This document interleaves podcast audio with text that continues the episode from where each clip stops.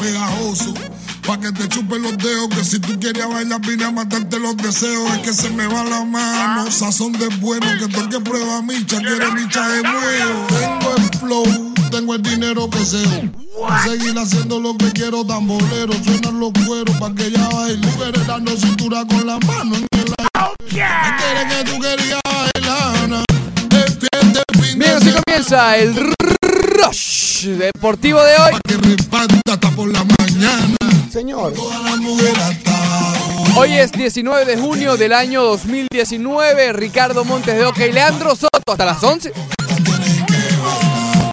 No fue que pare activado. Mucho, mucho, mucho filete tenemos el día de hoy desde lo ocurrido en la Copa América, lo ocurrido en la Copa Oro, rumores alrededor del Inter Miami. Que ya vamos al tema. ¡Ya vamos al tema!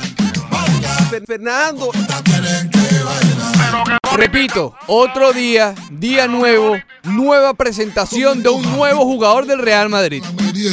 Se siente excitante cuando mi equipo gana. Ay, ay, ay, si a usted no le gustan las novelitas, sobre todo con la NBA, ay, compadre, aguántese. Hay filete para repartir en la NBA. Así que esperemos que. Los Marlins ya tienen a su nuevo Josh Beckett. Ya, listo. Un, dos, es, tres, Beckett. Josh Beckett volvió a Miami. Y hablaremos también con el cirujano del béisbol Alfred Álvarez. Todo esto y mucho más aquí en el Rush Deportivo. se- se- se- Señor. La. Brillo oscuro como la linterna. Demasiado grande la cisterna. Y así arranca el Rush Deportivo.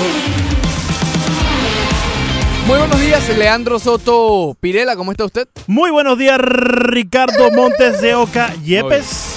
How are you today? Muy bien, muy Very bien. ¿Y good. Sí, sí. Bien, bien, aquí haciendo obras maestras, mezclando. Sí, ¿Cómo estás? sí, sí. ¿Todo bien, Ricardo? ¿Y tú? ¿Descansaste ayer? Eh, no Bastante mucho, deporte realmente. ayer. Sí, Bastante sí, sí. deporte. Oh, ayer tuve como tres monitores de, de manera simultánea. Yo no hallaba qué hacer.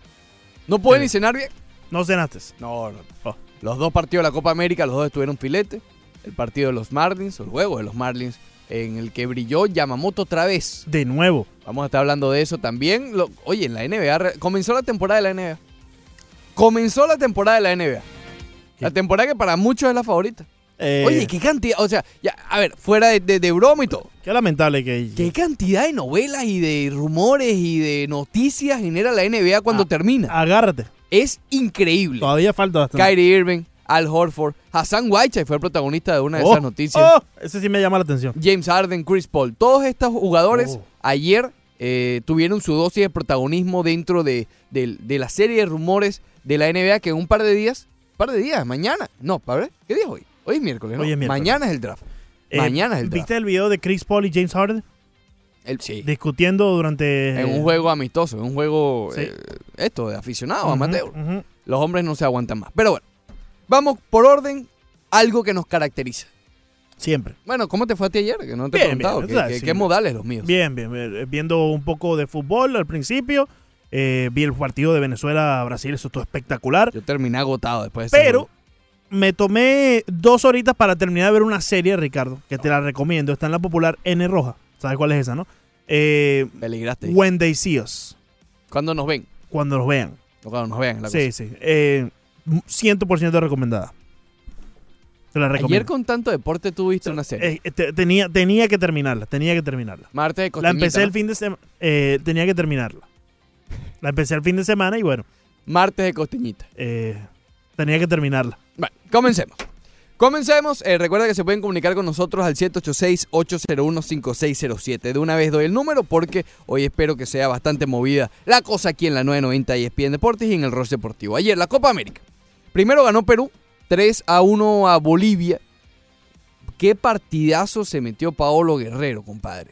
Gol, asistencia. Realmente, eh, yo no entiendo. O sea, la grandeza de Paolo Guerrero con la selección, a pesar de la edad, al igual que Farfán, que también aportó otro de los goles de, de- Perú, es impresionante. Eh, y muestra también que Bolivia actualmente no cuenta ni de cerca con aquellas selecciones que por lo menos se le complicaban o se le ponía difícil al panorama al rival. Ahora, en, en, el en la segunda jornada, o digamos en el segundo juego de la jornada, Brasil-Venezuela. Como te dije ahora, yo terminé agotado, exhausto, exhausto por lo que dejó Venezuela en el campo. Sí, ya voy, ya voy con el bar, ya voy con el bar. Pero eh, la parte del planteamiento de Vinotinto, hablando de saber sufrir, compadre, porque sufrieron de principio a fin. Y sufrieron, fuera de los dos goles anulados y un cabezazo creo que fue de, Firmino. Oye, tampoco es que hubo postes y hubo paradas extraordinarias de Fariñez ni nada por el estilo. Es decir, sí, eh, Brasil seguro tuvo el 125% de la posesión y la mayoría de los disparos. Pero realmente, ¿cuántos de ellos fueron peligrosos, peligrosos? No. Entonces, no solo es que supieron aguantar, supieron sufrir, sino es que aquí también le doy bastante culpa a Brasil. No supieron cómo encontrar el peligro verdadero. Este, Venezuela les daba, la, les daba la oportunidad, dale, atácanos. Y se ponían torpes. Al, al final, los últimos, cuando entraron al área, parecía que Brasil no hallaba, no hallaba qué hacer o a quién voltear.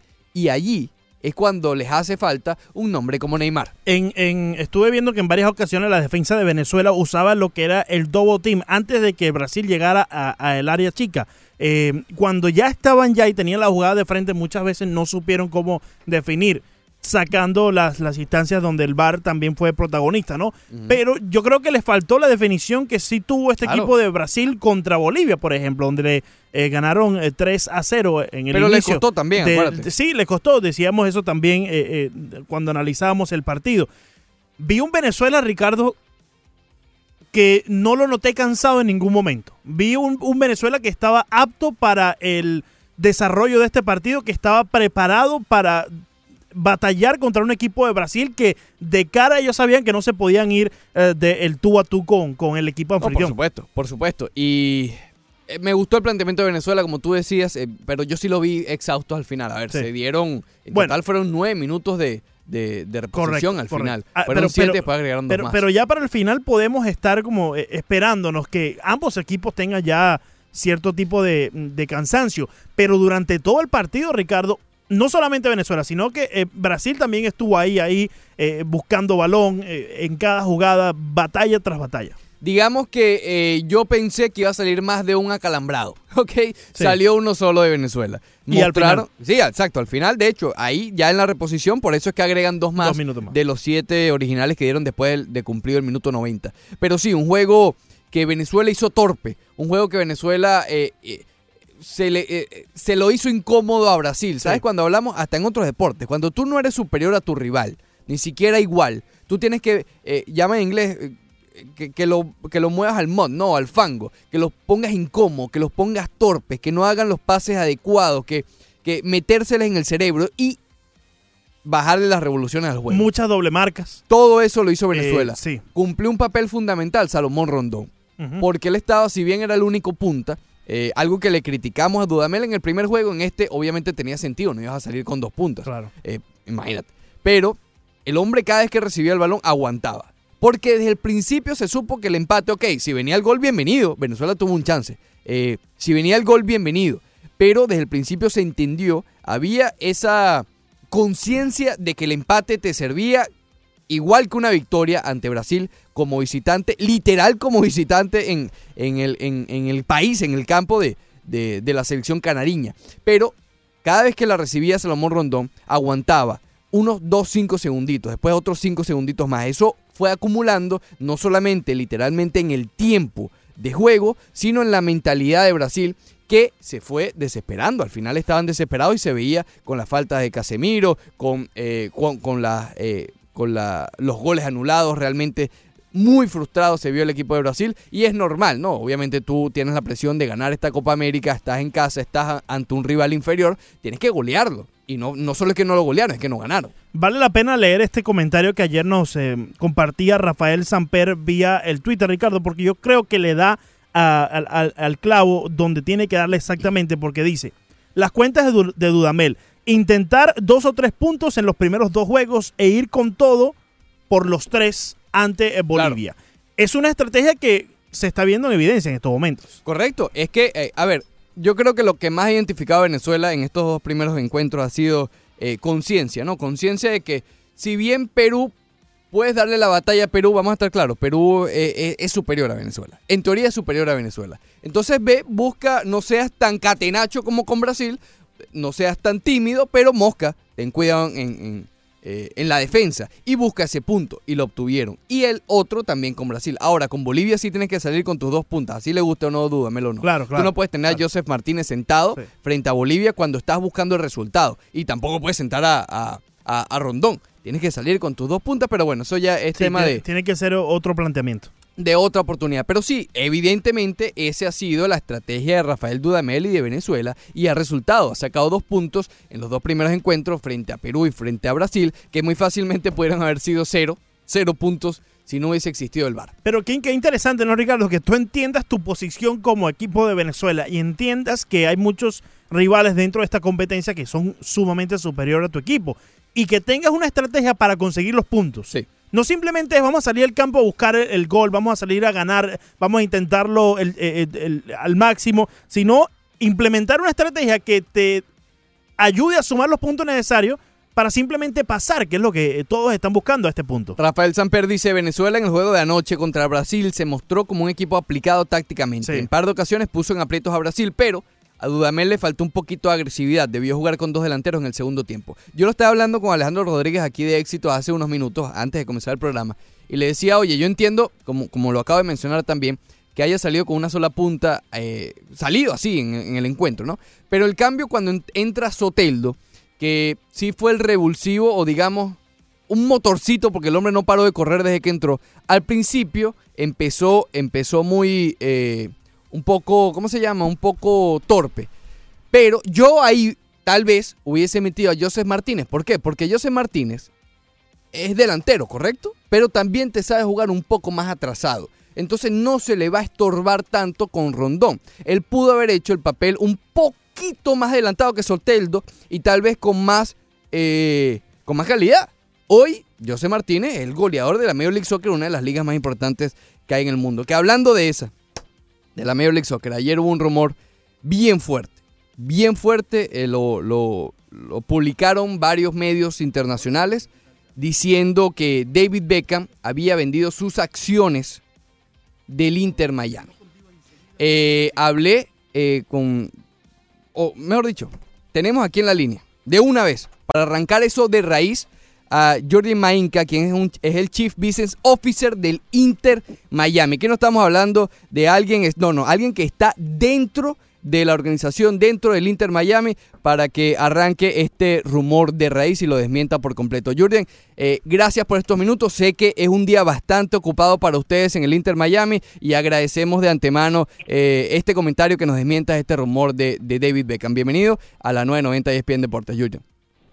Muchas gracias, buenos días, un saludo a todos ahí en cabina y a todos los radioescuchas. Gracias, como siempre, por abrirnos las puertas para poder informar no solamente a nuestra afición, pero a todos aquellos que, que les gusta este bello deporte que nos une a todos, que es el, el fútbol. Eh, gracias, mira, es simple y claro. La nota que sale ayer del diario AS en México eh, es completamente incorrecta. Eh, David Beckham es dueño del Inter Miami, parte del grupo de dueños, y no ha vendido ninguna de sus acciones como promueve esa, esa nota. Ya nos comunicamos con el diario, el diario ha publicado nuestro punto de vista, no lo ha empujado obviamente, pero lo tienen ya publicado en el diario AS.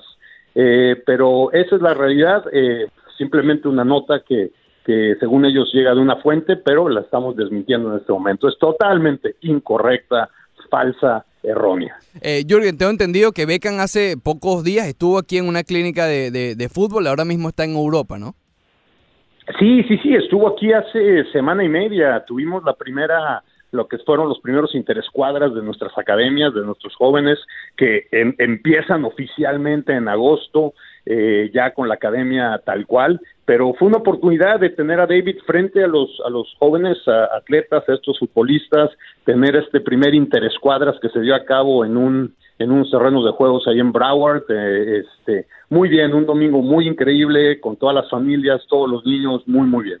O, o sea, además de que David Beckham está en, en Europa, sale este rumor de que vende esas acciones y no solamente es que es falso, sino que a lo mejor Beckham está buscando talento allá en Europa, ¿no? Bueno, el- el- sí, o sea, estamos, ahorita estamos en plena, en plena visoría de diferentes torneos, tenemos gente en Copa América, en Copa Oro, estamos también viendo, ahorita está la Sub-21 de, de, de la UEFA jugándose, Eh, como saben, estos veranos son, son veranos donde hay mucha acción de fútbol, las ventanas de transferencia se abren en breve, entonces ahorita estamos a todo y más que nada eh, nuestro jefe de fútbol, que es el señor Paul McDonough, que ya lo conocemos muy bien, ese que tiene eh, no solamente en su, su currículum haber desarrollado eh, un equipo como el Atlanta United, pero que, que tiene que ha armado muy muy buen equipo este en la parte deportiva. Jürgen Mainka conversa con nosotros en el Ross Deportivo. Jürgen, muy buenos días y gracias, pues, como mencionó Ricardo, por siempre prestarnos eh, tu opinión y, eh, los detalles precisos para arrancar teorías y rumores como tal como el que conocimos ayer eh, de raíz. Pero antes, eh, ya sacando ese rumor de raíz, debemos preguntarte de los planes del Freedom Park. ¿Hay algo nuevo, alguna novedad? Sí, mira, entregamos a la ciudad de Miami eh, hace un par de días, yo creo que fue hace una semana, este el, el, el contrato propuesto para eh, la renta de lo que es Miami Freedom Park. Eh, de hecho, hoy en día cualquiera de nuestros radioescuchas, cualquiera de nuestros aficionados puede ir a la página web miamifreedompark.com y ver ahí todos los contenidos, inclusive bajar el, el formato PDF del contrato que se entrega a la ciudad para este proyecto tan ambicioso que es más allá de solamente un estadio de fútbol. Eh, ahí van a poder ver todo lo que, que son los beneficios, ahí están los compromisos adquiridos, que esto es cero dólares eh, de, de, de, de, los bolsillos de, los, de, de la gente que vive en esta ciudad, es un billón de dólares de inversión privada, es eh, un parque de 58 hectáreas, las, el más grande de, la ciudad de Miami. Eh, en fin, es, es eh, eh más de 13 mil empleos a mediano y a largo plazo. Estamos hablando ya de un proyecto que va más allá del fútbol, que es un legado, 11 campos de fútbol para la comunidad. Todo está en esa página web, miamifreedompark.com. Julian, ¿debemos esperar un comunicado oficial del propio David Beckham desmintiendo este rumor? No, lo estamos desmintiendo nosotros como club. Okay. Eh, es, para eso estamos aquí y con mucho gusto yo tomo todas las llamadas que sean necesarias con todos nuestros amigos en los medios de comunicación. De acuerdo. Muchísimas gracias, Johnny Maica. Sé que la agenda está bastante apretada con el Inter Miami y bueno, está, estaremos en contacto próximamente y muchas gracias por este contacto. Saludos y un fuerte abrazo a todos. Gracias. Seguro. Tambolero, suenan los cueros pa' que ella baile, dando cintura con la mano en el aire. Después del corte comercial, corte comercial, más del Rush Deportivo.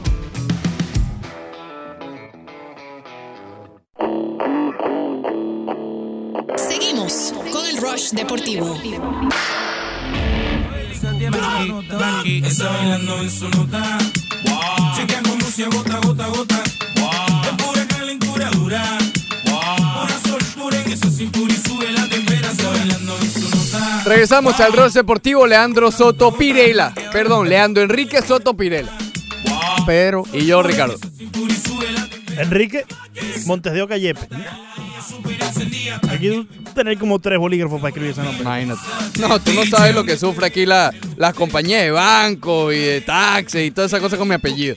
Mira, he escuchado a Ricardo Montes, Ricardo de Oca, Ricardo Oca, Ricardo Montes de... Eh, ¿No entienden que hay separación en, los en el apellido? No lo entienden. Es bastante inusual, Ricardo. No es Debes inusual. de entenderlo. No es inusual. Sí, es bastante inusual. It is not. Hay muy pocos apellidos eh, de esa forma. Montes No, de mira. Oca, de los Santos, pudiera ser otro. Valerio Los Santos. Por eso. Ayer lo comentamos. Ay, ay. Oye, nuevamente muchísimas gracias a Yuri Mainka, Chief Business Officer del Inter Miami. Eh, si hay alguien que puede desmentir el rumor de David Beckham, es Yuri Mainka. Está Así que, metido bueno. directamente en los No, negocios. claro, está ahí, está ahí. Obviamente le tomó por sorpresa a él y a toda la franquicia del Inter Miami que, que salía reflejado en un medio eh, tan importante como lo es AS, ¿ok? Yo lo que digo es que vale. si David Beckham en verdad tenía las ganas o, o espera vender su parte del equipo, simplemente agarra su ficha y se va para otra parte del país. Para Nashville, por ejemplo, donde ya tienen proyectos de estadio y todo. ¿Por qué lo va a hacer hoy? Es decir, lo pudo haber hecho muy fácilmente hace un año. O un poco más de un año. No sé exactamente cuándo fue que el propio Octavio de la Major League Soccer nos dijo eh, que estuvo muy cerca David Beckham de irse a Nashville, como tú lo mencionabas. Pero, ¿por qué ahora? Eh, seis años luchando con la ciudad de Miami, el, estadio, el Freedom Park, ya lo tienes allí, estás peleando por él, ya tienes el de Fort Lauderdale, te vas a ir ahora, o sea, no es que el timing, el timing, eh, por eso mismo, sin reporte, nada más con la lógica, tú puedes decir que, que no tiene ningún sentido ese reporte y que obviamente sorprendería mucho no solo a la ciudad de Miami, sino a todos los que han luchado junto a él en este largo proceso, sí, largo, tedioso, fastidioso, complicado, pero hoy que estás más cerca que nunca, te vas a ir, está complicado eso. Lo cierto es, Ricardo, que ya se acerca la fecha en septiembre 17, donde ya tienen que tener eh, un convenio firmado, aceptado, ambas partes, tanto el Inter Miami como la ciudad de Miami, y hasta los momentos eh, no se ve muy eh, positivo el panorama. Nos decía Alejandro Villegas que Dudamel no le gusta salir con dos delanteros, que ese es un planteamiento que a él nunca le ha gustado. Pero, compadre, contra Bolivia tú tienes que salir por esa victoria. Tienes que salir por, por esos tres puntos porque muy bonito el, el- el empate, los dos empates, pero te pudieras quedar por fuera realmente, ¿ok? Si no ganas frente a Bolivia. Y tienes a Salomón Rondón, que ya estábamos hablando de sus habilidades, lo importante que es.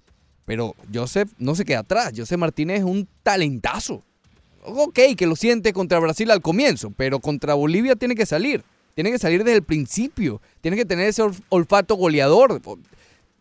Compartir labores con Salomón Rondón en la delantera, porque tienes que buscar esos tres puntos. Yo, yo creo que el momento, o los dos partidos donde Venezuela tenía que ser altamente defensivo ya pasaron. Ahora tienen que ir a buscar ese gol, buscar la victoria, porque como bien nos mencionaba Rafael Samper, y así lo mencionamos al principio del programa, es la estrategia de juego de Dudamel, ¿no? Poder empatar estos dos partidos o, o- o poder ganarlos, pero ya contra Bolivia tienes que irte con todo, hermano. Tienes que irte con todo porque ciertamente después queda por fuera. Es verdad lo que nos dice Villegas, que el planteamiento que usan ahora es rarísimo. Es 4-1, 4-1. Ujú. es, es extraño, pero no sé, a ver. Ahí tú, ahí, ahí- tú, es complicada la decisión, porque tú dices, ok, me voy por la estrategia, por el planteamiento que me ha resultado en los últimos dos juegos, o bueno, me arriesgo un poco más y salgo con dos delanteros, cambio un poco el esquema, no lo sé, pero yo creo que tienen que salir con, con, eh, con dos delanteros. Si a Brasil se le complicó Bolivia, Venezuela, que históricamente y en los últimos años y siempre se le ha hecho muy difícil marcar, ha sido obviamente la deficiencia principal. No es un equipo de muchos goles. Hoy se ha notado. Tienes dos, tienes dos delanteros. Oye, úsalos. No, no, no te des el lujo de usar uno solo cuando estás buscando los tres puntos, a menos que estés buscando tras el empate. Pero bueno, hoy se renueva la Copa América y dos juegos bien interesantes, Leandro. Juegan dos de los favoritos. Colombia-Qatar. A primera hora, Qatar, recuerda, es peligroso porque le, Paraguay iba, iba ganando 2 a 0 y Qatar en una ráfaga le empató, ¿ok? Y Colombia, obviamente ya sabemos lo que, lo que pasó en el primer encuentro, que lo, que lo mencionamos el lunes, un gran golpe en la mesa que dio venciendo a Argentina 2 a 0. Y Argentina, precisamente, la polémica selección de Argentina, hoy va contra Paraguay. ¡Ay, papá! Eh, ¡Ay, papá! ah, ah. Cada vez que juega Argentina, Ah, yo creo que hoy sí. tiembla. Ho- Hoy sí tienen que ganar, Ricardo. No, no, pero ya sería, obviamente. ya sería muy mala suerte, hermano. pues, ¿Hasta cuándo, no? O sea, hoy, hoy Messi tiene que... Desde- pero ¿desde hace cuánto tiempo? Fíjate, voy a agarrar eso- esa palabra que dije. Sí, ¿Desde hace cuánto tiempo estamos diciendo, no, hoy sí tienen que ganar? desde hace mucho tiempo. Hoy, eh, esta sí lo gana. Esta, ahora sí gana. bueno, ahora lo- sí. todo el mundial Ya. lo pasamos diciendo eso.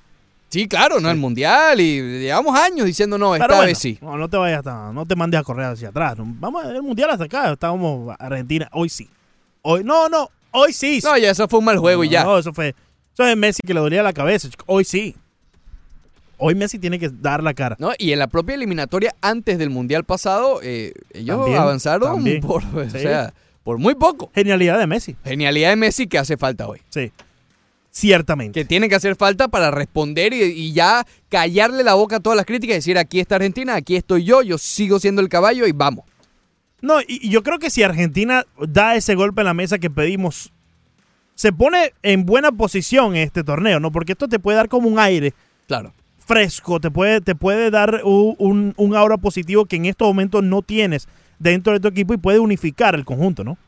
Eh, José Antonio Mora dice, amigos, no siempre más delantero significa más goles, eh, pero sí más opciones. Sí. ¿Ok? Y tienes al goleador de la Major League Soccer que ha roto todos los récords de esta liga.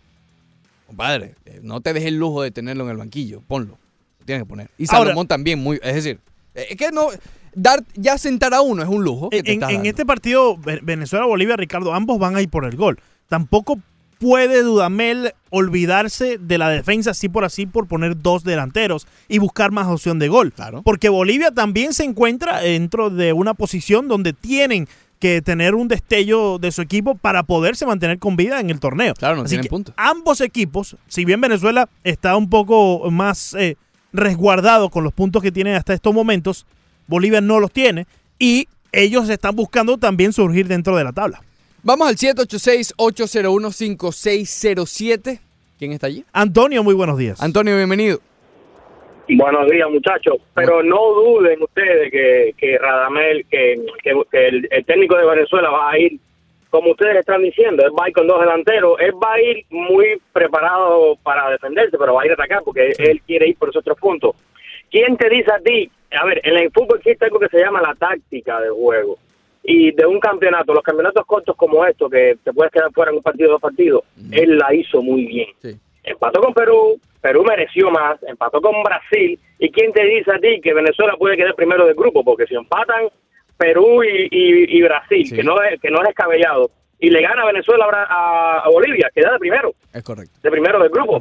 Eso es un escándalo. Para, para mí lo ha hecho perfecto. El tipo es un bravo. Sí. Se planteó en la eliminatoria de grupo y le ha salido hasta ahora muy bien. Y créeme que con Bolivia va a ir con Rondón y con José Martínez. Así va a ir. Gracias, hermano. Y, y es verdad, a ver, el planteamiento de Dudamel, eh, a ver, y no viene este torneo, desde hace tiempo, desde que llegó Dudamel se notó el cambio, ¿no? Se notó el cambio después de que estaba Chita San Vicente, que fue verdaderamente un periodo desastroso. Pero después de Dudamel se ha notado la mano de él, porque él, acuérdate que él, también ha estado eh, eh, controlando a las divisiones inferiores, ¿ok? Entonces eso también ayuda bastante porque ha empujado todo el fútbol desde, desde, de- de- desde el suelo, es decir, desde las divisiones inferiores hasta eh, la de mayores. En ese grupo A, en estos momentos, Ricardo, Brasil cuatro puntos, Perú cuatro puntos, Venezuela dos y obviamente lo mencionábamos, Bolivia no tiene ningún punto. Claro, si Venezuela gana, eh, queda con cinco. Quedarían con cinco, pero si empata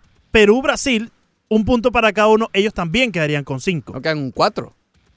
Con cinco, correcto. Con decir, cinco. pero, pero Venezuela le ganó a Brasil y Claro. por diferencia de goles. Y- por ende pasaría al posibilidad. liderazgo. Sí, Existe sí, la posibilidad de que Venezuela quede, quede primera, lo cual obviamente cuando se hizo el sorteo eh, nadie se esperaba eso. ¿Jugó, pero- a la, ¿Jugó a la matemática Dudamel aquí, Ricardo? No, por supuesto. No, y es lo que te dije antes, la conciencia. Es decir, Dudamel sabe que Venezuela no, no es una potencia, no es favorita, pero entonces ve por lo viable, ¿no? Obviamente, claro. si cae la victoria contra Perú, no le vas a decir que no, igual contra Brasil. Pero ten conciencia de lo que eres y partiendo de, de allí, juega con dicha personalidad. No te creas que eres el mejor. Sí. No te creas que vas a golear a Brasil. Si lo goleas bien, pero no salgas con esa mentalidad, sal con...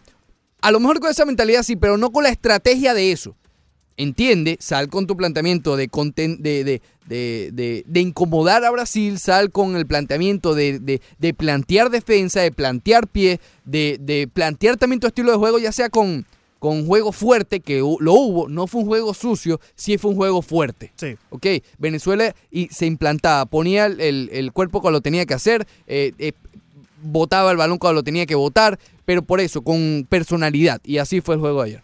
Efectivamente, en el 786-801-5607 contamos con Jordi. Muy buenos días. Jordi, bienvenido. Eh, buenos días, muchachos. ¿Qué ¿Cómo dice? Jordi? Oye, eh, primero que todo, primero que todo, un juegazo, Sí. así de sencillo, un juegazo, un partidazo. Y primero, y primero, mérito para Venezuela, porque estuvo concentrado los 100 minutos del partido, concentrado técnica, tácticamente, mentalmente. Yo creo que hicieron un partido redondo, hicieron un, un juegazo. Brasil jugó, mu- para mí jugó bien, no jugó mal, pero mérito primero a Venezuela. Mérito, para mí no jugó mal Brasil. Ahora, ¿ustedes creen que eh, Aquí vamos ya. ahí nos falta jugador brasileño, un jugador brasileño? Mm, Sí falta. Eh, ya viste, ya. ¿Y ya, falta? ya. Sí, Fal- falta. falta. Falta el hombre por, la- Sí, por- sí. por el lado izquierdo. Sí, ¿Por qué sí. no lo llevó? ¿Por qué no lo llevó a Vinicio? ¿Por qué no lo llevó? Mi pregunta. Mm, Pero bueno, esa es decisión de, de- de- del entrenador y eso, y eso es... Y sobre el juego de Argentina, mm. eh, ustedes dijeron que no tienen suerte. Yo no sé qué suerte no tienen. Ahora, lo primero que hay que preguntarse, ¿llegó Messi a, Argenti- a Brasil? Eh, Ah, lle- llegó Leandro, que tú has Eh, seguido. No, no, no, no, eh, Jordi, Jordi, Jordi, hermano. eh, Ya vi a Leandro tres días haciendo la misma pregunta. Leandro le está dando y- y seguimiento. claramente Messi eh, est- está allí con el equipo, Jordi. Es muy chistecito. Eh, eh, dijimos suerte Gracias, Jordi. combinada también con, con la acción que no ha llegado por parte de Argentina, ¿no? Claramente tienes que tener... eh, Pero ¿cuál suerte? No, no, no recuerdo esa parte. o sea, eh, no mencionamos directamente la suerte. De- Decíamos que Argentina no ha tenido suerte, desde cuándo no ha tenido suerte, que este, este, este partido sí lo ganan, este próximo sí. Pero es que tampoco han tenido la acción, yo creo que es un, es un combinado de, de- de ambas situaciones. Un combinado de ambas situaciones. Sí. Perfecto. ¿Aplico? Te explica Eh, perfectamente. ¿Quieres escuchar a Ricardo? Vamos a escuchar a Ricardo. Muy buenos días, Ricardo. Bienvenido, Ricardo, ¿cómo estás? Muchachones, ¿cómo andan los muy bien, muy bien, espectacular. Oh, así me gusta, así me gusta. A ver. Eh, te voy a decir una cosa. Voy a Mm. hacer bien fresco hoy. Fíjate tú. Porque ayer no pude hablar porque no me dejaron hablar. Mm. Ayer llamaba y llamaba y no había forma. O sea que eso es que tenemos auge en la emisora. Y sobre todo por los locutores que tenemos. Ajá. Entonces, Richelieu y Leandro. Fíjate, vamos al tema. Vamos, Vamos, al tema. sí, vamos allá. Resulta ser de que Brasil está jugando un fútbol muy violento, pero no encuentra la forma.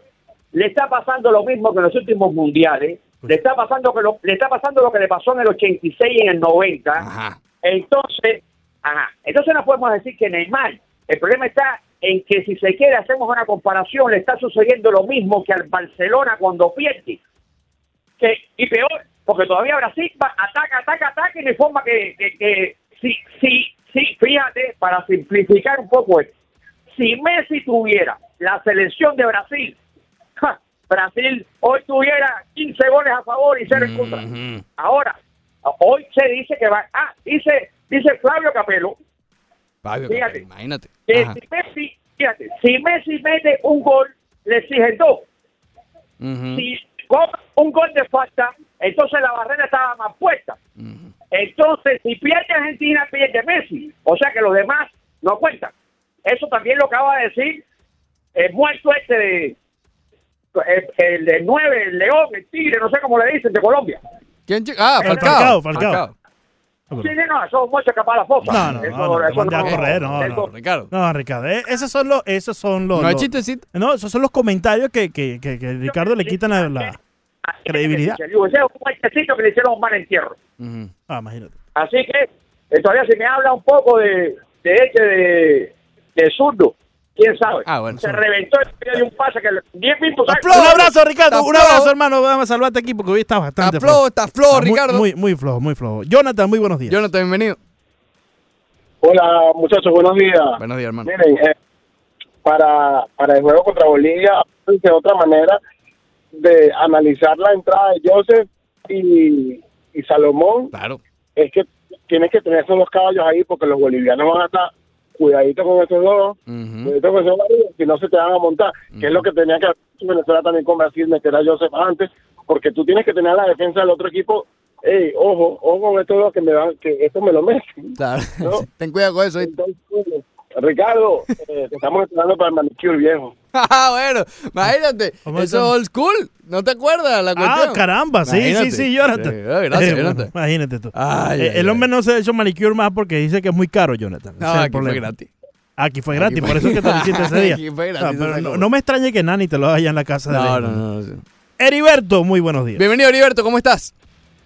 Buenos días, ¿cómo están? Muy bien, mi hermano. Ustedes, muchachos. A ver, Oye, eh, contento de siempre estar ahí con ustedes con el buen programa. gracias, brother. Mira, el, azu- el azulito no tiene nada. Lo único que tiene que es convenir con algo para querer justificar y justificar fracaso tras fracaso, que Sí. eso lleva más de un siglo ya. Sí. Eso es más viejo que un siglo ya.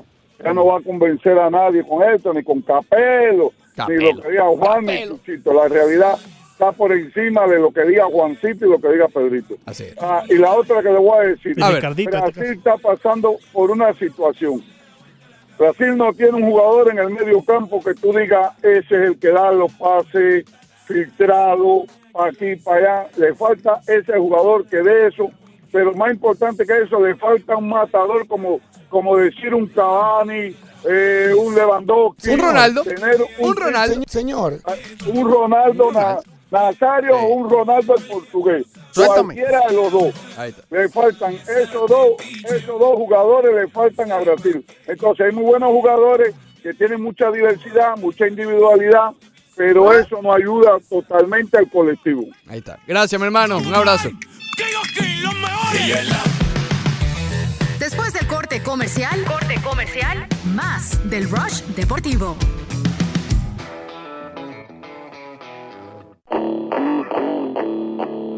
Seguimos con el Rush Deportivo. No sé, no sé, no sé, no sé lo que pasa cuando estamos juntos. No sé, no sé, no sé, no sé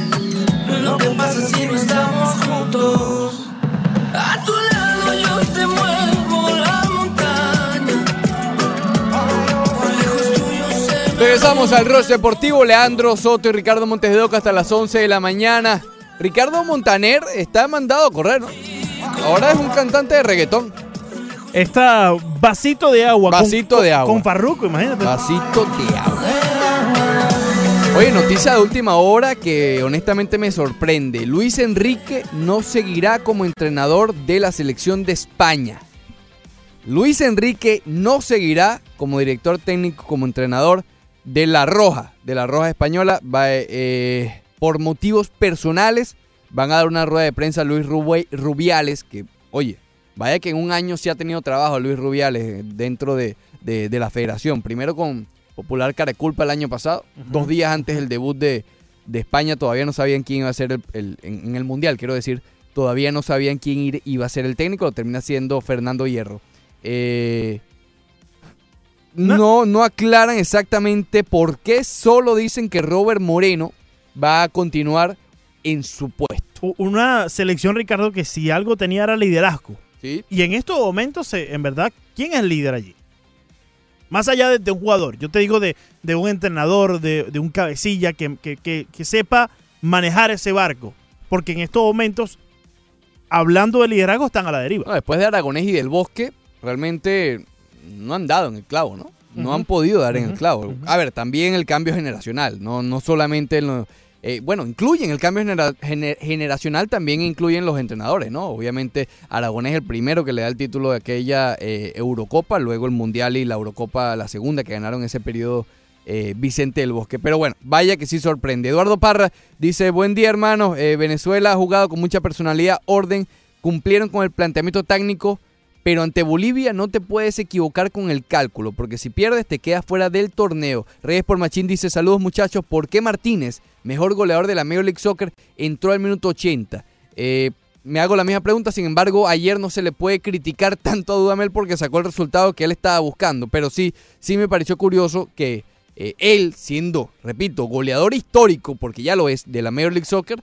saliera por cinco minutos. Bueno, más, más lo que dieron de, eh, de reposición, ahí fueron un poco más, pero, pero fueron bastante, eh, muy poco, muy poco. Y yo espero, yo realmente espero que sí haya un cambio eh, o haga un cambio de planteamiento eh, Rafael Dudamel. Y como siempre, eh, Ricardo, compartiendo el número 786-801-5607 para que así todos nuestros oyentes nos deleiten con sus conceptos y puedan también compartir con nosotros sus ideas y- opiniones. Hay otras noticias que no quiero, eh, digamos, introducirme completamente en ellas, pero por, eh, por encimita, el Real Madrid hoy presentó a Fernán Mendy, obviamente como era de esperarse, la prensa española, las preguntas a mí realmente son muy, muy chistosas. Le preguntaron al, al- al muchacho, oye, eh, ¿vas a competir con Marcelo? como lateral izquierdo, ¿tú te ves dispuesto a quitarle la titularidad? ¿Crees que tienes más condiciones que Marcelo? ¿Qué va a decir Mendy en el día de su presentación con el Real Madrid? No, sí, mira, yo, yo, yo soy mejor que Marcelo. No lo va a decir, compadre. Pero me, me- me da mucha curiosidad esa, eh, esas preguntas que le hacen. Con respecto a Pogba, hay un reporte que dice que él preferiría volver a la Juventus. Él salió de la Juventus, preferiría volver en vez del al Real Madrid. Y esto debería poner ya de una vez al equipo merengue que le hace falta todavía reforzar el medio campo, ir por todo eh, por Eriksen. Porque ya el propio Eriksen del Tottenham admitió en una entrevista básicamente al estilo de Hazard en los años pasados que quiere ir al Real Madrid, que lo vería como un paso adicional a su carrera y ve con buenos ojos la contratación por el Real Madrid. Yo creo que ante estos reportes de Pogba, oye, Real Madrid creo que lo más inteligente sería ir por Eriksen. Con respecto al Barcelona, oye, Neymar cada vez está más cerca. Los rumores cada vez suenan más duros, cada vez suena más el regreso de Neymar a, a Barcelona. Parece que el vestuario ya eh, aprobó el posible regreso de Neymar por encima de Griezmann. Fíjate la posición complicada que tiene Griezmann ahora. Básicamente, en dos platos, Messi le dijo a Bartomeu, eso, esto es en dos platos. Le dijo a Bartomeu, olvídate de Griezmann, vamos por Neymar. Olvídate de Griezmann, vamos por Neymar. Mm. Pobre Griezmann, chico. El hombre sacó el comunicado, el videito del año pasado, ahora posiblemente este. se salió del Atlético y todo pensando que oh, Ya, claro, es- el- este equipo necesita, el Barcelona necesita ayuda, aquí estoy yo. El dueño del Atlético de Madrid dice que él lo tiene claro, que él desde marzo sabe que Griezmann se va para el Barcelona. A mí me parece erróneo. Yo creo que deben ir por Griezmann. Aire fresco, totalmente nuevo, sin los problemas que ya trae Neymar, los problemas que dejó Neymar en el Barcelona. Yo creo que sería un atraso ir por Neymar en estos momentos que mirar hacia el futuro por Griezmann. Yo no lo sé porque, eh, a ver, si hay un sitio en el que Neymar puede volver a su nivel, es en el Barcelona. En donde ya demostró. Entonces a lo mejor el Barcelona se ve más confiado o quiere, quiere inclinarse por esa apuesta. Es decir, Neymar en su máximo nivel es más que Griezmann. Entonces a lo mejor ellos están apostando, oye, que venga Neymar, que recupere su forma física, su nivel de competición y va a ser nuevamente el Neymar de hace dos, tres temporadas. Y eso es más que Griezmann. Pero eso es una apuesta enorme, porque ya apuesta. hay lesiones que van a poder probablemente impedir que Neymar llegue a ese nivel de nuevo. Griezmann ya te demostró que sigue siendo eh, un jugador eh, dentro de la élite, podemos decir, sigue siendo Sí, sí, muy, claro que sí. muy buen jugador y no ha tenido una caída tal como la que Neymar ha sufrido. Así que me parece que, reitero, es un atraso irte por Neymar, ya lo probaste, ya estuvo en tu equipo, él mismo quiso irse de tus filas, ¿para qué vas a regresarlo? No me parece. Lo otro es que hoy supuestamente hay una reunión del Barcelona con respecto al destino de Dembélé. Eh, probablemente también se toque el tema Coutinho. Ayer Coutinho dio unas declaraciones después del juego precisamente de Brasil contra Venezuela que, que básicamente insisten que su futuro en el Barcelona eh, le queda poco tiempo, ¿no? Eh, pero como él está en la Copa América, probablemente se centre más dicha reunión del núcleo culé en, o alrededor de Osmane Dembélé. Hay otras noticias con respecto a la NBA, Leandro. Ayer se movió bastante, bastante el tema de los rumores de la NBA. Ya te lo adelantaba al comienzo del programa. Muchos rumores, muchos reportes. Ayer fue un día, no sé, no sé qué pasó ayer, que todo el mundo estaba eh, hablando de la NBA. Primero, Kyrie Irving, vamos paso a paso. Eh, acuérdate de esto, la organización es algo que ca- caracteriza al Rush Deportivo. Siempre, siempre. Kyrie Irving tiene un pie y medio dentro de los Nets de Brooklyn. Parece que no le ha contestado las llamadas a los Celtics de Boston y cuando les contesta le ha dejado saber claro que él no va a seguir con Boston. Número uno. Número dos, algo que sí sorprendió, Al Horford, el dominicano, tiene, al igual que un pie y medio, Kyrie Irving en los Nets, Horford tiene un pie y medio fuera de Boston. Porque ayer, digamos que rechazó la opción de su contrato. En principio el reporte decía que era para negociar uno nuevo con Boston. Pero al final de la tarde salió que no, que es todo lo contrario. Que se sale literalmente de su contrato y se sale de la, de- del equipo de los Celtics de Boston. Y esto deja a los Celtics con Danny Ainge a la cabeza con una apuesta que no le resultó. La apuesta de Danny Ainge, desde que hace la reconstrucción, cuando sale Kevin Garnett, Paul Pierce, Rayon Rondo, es básicamente acumular lo que llaman assets. Picks en el draft, eh, jugadores jóvenes, etc. Y él tiene muchísimos picks en el draft, los ha tenido desde hace tiempo. Y nunca ha sabido cuándo gastarlos. No lo hizo con Anthony Davis, no lo hizo con Kawhi Leonard. A ver, hizo un riesgo con Kyrie Irving. eh, entregó una, un pick en el draft, que hoy es Colin Sexton, que está en Cleveland.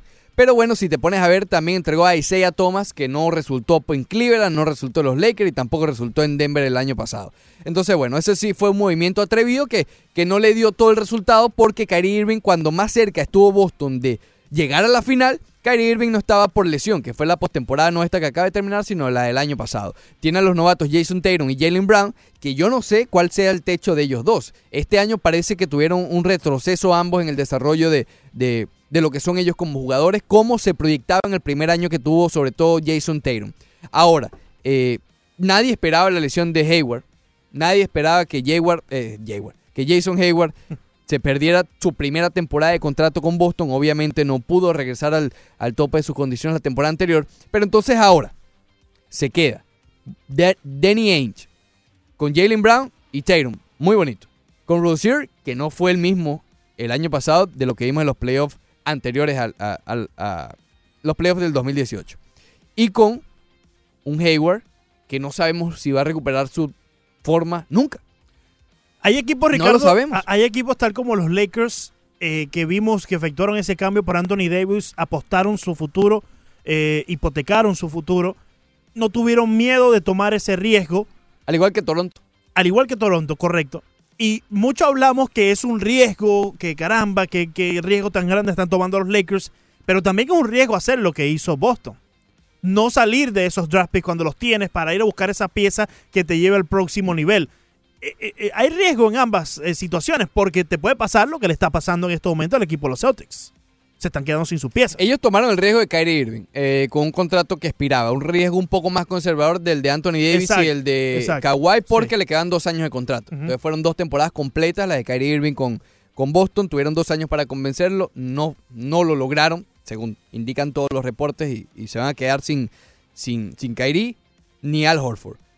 Eh, creo que es una reconstrucción que ya, digamos, la ventana de los Celtics la veo que se está cerrando bastante rápido. Ellos tienen yo lo ponía en Twitter ayer, un pensamiento que tuve, eh, o digamos, una estrategia que pensé que tal vez pudiera rescatar todavía esta ventana de posibilidades de los Celtics, y es que ahora sí se tienen que arriesgar. Tienen dos riesgos que, pueden tomar y quizás salvar.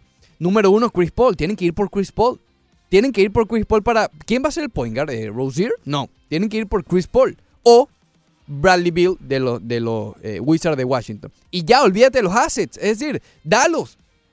Para eso lo- los coleccionaste, para buscar un veterano. Ahí es donde voy. Tienes que tomar ese riesgo también, porque te puedes quedar con los assets y no haces nada. Te, quedas en, el mismo, en la misma posición Claro. que puede estar en un futuro el equipo de los Lakers, por ejemplo. Exactamente, aunque los Lakers ya no tienen picks. Olvídate de assets. Correcto. Pero ellos tomaron el riesgo. Sí. Es Sí, el exacto. mismo riesgo que toma el equipo de Boston al mantener sus assets. Porque ¿quién te dice que de esos assets te pueda salir una próxima estrella? De Puede que inmediato. sí, puede que no. Claro, por supuesto, pero no, ya no tienes presencia veterana. Y lo importante Sí. que era Al Horford, sobre todo en la defensa de Brad Stevens, era el pilar de esa defensa. Ahora, eh, Al Horford está sonando también para Brooklyn. Igual Antes- que Kyrie. Antes de que vayamos a esas teorías conspirativas, Ricardo, ¿qué ocasiona, la misma todavía. ¿qué, qué- qué ocasiona que un Al Horford quiera salir de Boston? ¿Qué, qué, qué es, ¿Qué fue lo que pasó dentro de ese vestuario? Porque yo recuerdo que cuando firmaron los Celtics a un Gordon Hayward, este equipo estaba, Ricardo, eh, eh, listo para competir y se le notaba un aura positivo. Claro, pero es que espérate, este equipo, eh, muchos lo dan como favorito en la conferencia del Este esta misma Sí. temporada. Este equipo tenía material, tiene Por eso material. te digo. Porque está Jason Tatum. A ver, este equipo estuvo a un juego de las finales. Con un Jason Tatum novato y un Jalen Brown en su segundo año. Y un Terry Rozier joven también. Y sin Hayward. Entonces tú decías, llega Hayward, llega Kyrie Irving. Este equipo tiene que ser favorito a juro. No. Y sin LeBron James en la conferencia. Y es que lo decimos nosotros desde este punto de vista, pero que ellos también deben de sentir lo mismo dentro del vestuario. Claro, luego vimos todo lo que ocurrió en la temporada, como el vestuario siempre estuvo roto o nunca hubo, eh, eh, nunca hubo esa química que genera un equipo campeón, nunca la hubo. Kyrie Irving estaba por un lado, Tatum y, y Jalen Brown estaban por el otro, eh, Marcus Smart estaba por el otro, es decir, nunca hubo ese... Pero ¿a qué se debe eso?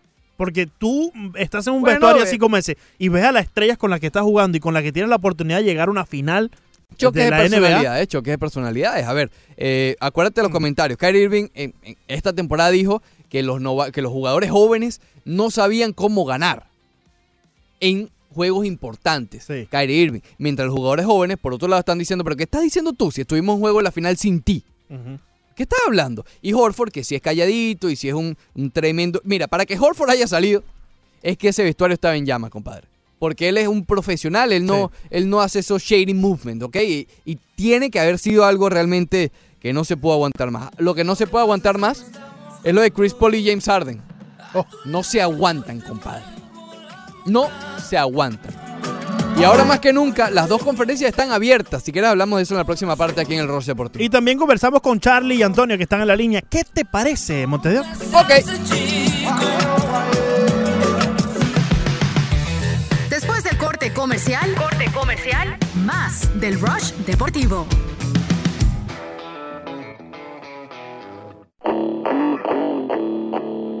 Seguimos con el Rush Deportivo.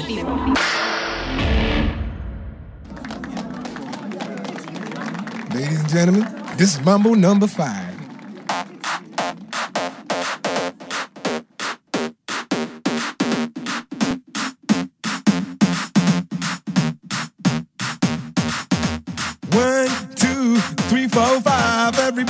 The car, so come on, let's ride to the liquor store around the corner. The boys say they want some gin and juice, but I really don't wanna.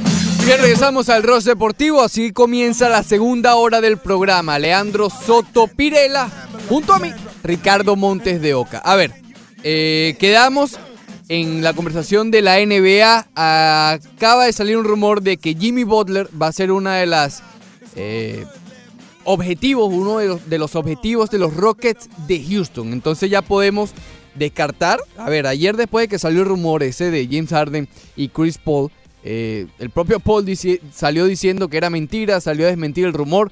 Pero ven acá, si los Rockets están eh, como poniendo como objetivo a Jimmy Butler, que tienen que darle bastante billete, obviamente ese reporte sí es verdad, ¿ok? Y van a tener que cambiar a uno de los dos y no van a cambiar a James Harden. Entonces Chris Paul, digamos que eh, creo que es sano decir que es probable que salga del equipo. Pero antes de continuar con la NBA, que hay también noticias con respecto al Miami Heat, vamos con las líneas al 786-801-5607. Ahí recibimos a Charlie. Muy buenos días. Charlie, bienvenido.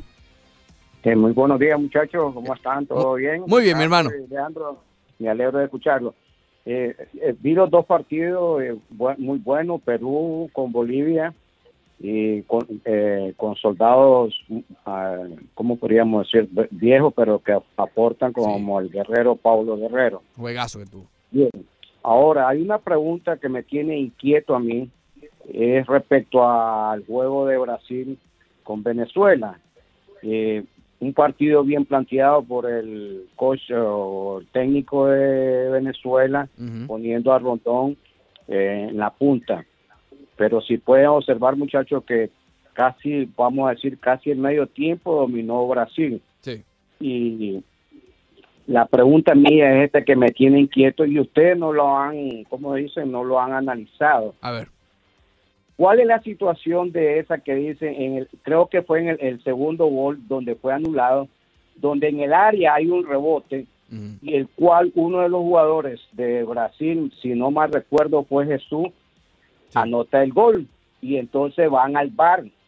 Eso antes no existía. Para mí, en mi opinión, que soy muy, no soy muy ducho en el fútbol, pero me encanta, yo lo- por eso lo escucho a ustedes, es cuál es esa situación ahora, la nueva regla dicen de salvaguardar al portero a, a los dos metros. Claro. No entiendo. A ver si ustedes después me hacen un análisis, yo los escucho por la radio y que tengan un precioso día. Roger. Gracias, Charlie. Igualmente. Eh, en ese gol que tú te refieres fue un despeje un poco incómodo de Villanueva que termina en, en los pies de Jesús y termina marcando. Ok, eh, yo me voy a, a- a basar en los comentarios que, por cierto, nuestros amigos de Telemundo están haciendo un gran trabajo en la transmisión. Tienen a, a un eh, referí retirado explicando cada una de estas situaciones. Y déjame hacer un paréntesis también, pero esto, esto no es culpa de Telemundo, es de la transmisión global. Oye, no entiendo cuando están en las revisiones del VAR, no pasan las repeticiones. No las pasan, entonces uno se queda con, con lo que vio en el momento, eh, digamos, de en vivo y después uno, si acaso ve la repetición, pero realmente ahí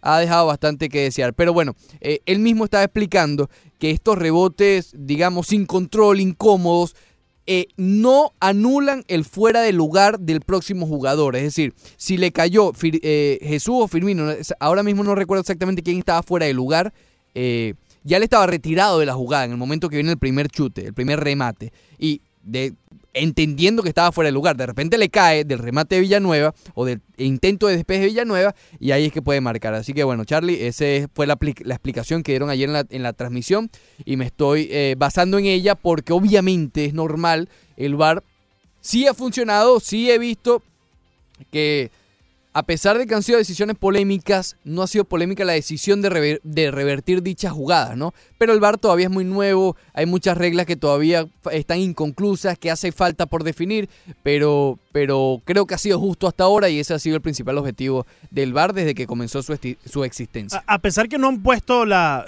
la repetición mientras el árbitro está escuchando a los que están detrás de los monitores en el bar o él está frente al monitor, él mismo chequeando la jugada, yo creo que ha sido un proceso bastante limpio, Sí, bastante sí. parejo, eh, transparente para, para todos los implicados. Aquí está Antonio también con nosotros, Ricardo. Antonio, bienvenido.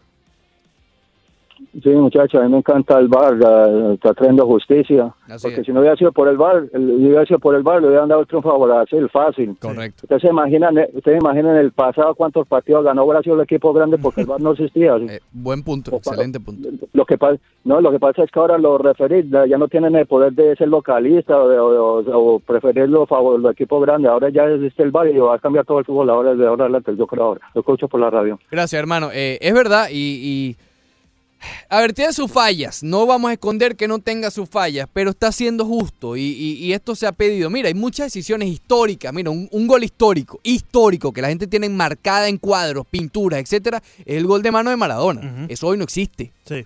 Y vamos a estar claros, no fue justo ese gol porque no se puede, que yo sepa, hacer goles con la mano. Hay muchos que no les gusta porque corta el ritmo de juego, que no es tradicional.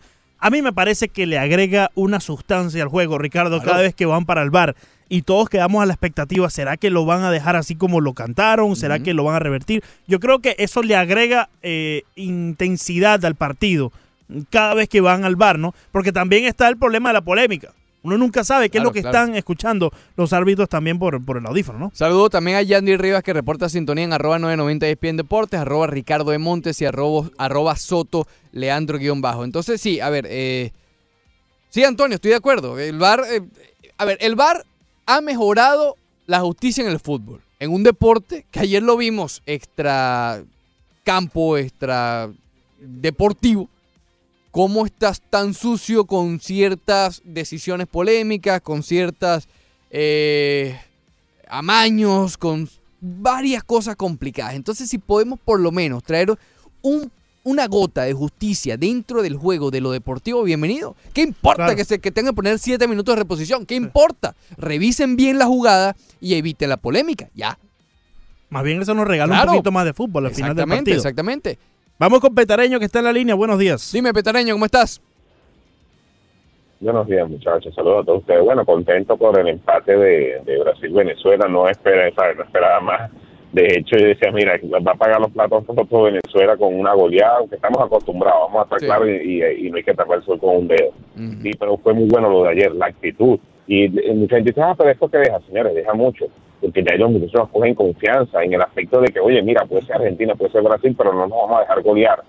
Eh, lo malo fue a, a- eh, a los metros finales que tenían el balón solo y que les daba como que miedo proseguir. Entonces echaban el balón para atrás.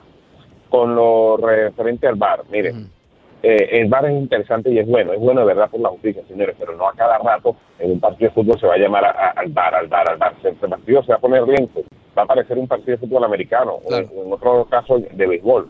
Tiene que, el VAR tiene que poner las jugadas clave, jugadas clave en, en, en goles más que todo, o una que otra falta para que amerite una expulsión. Pero no cada rato el, el van a llamar al VAR, el VAR, el VAR. Y mi opinión, que el VAR sea llamado por el equipo que se ve, como digo, por el equipo que se ve Perjudicado.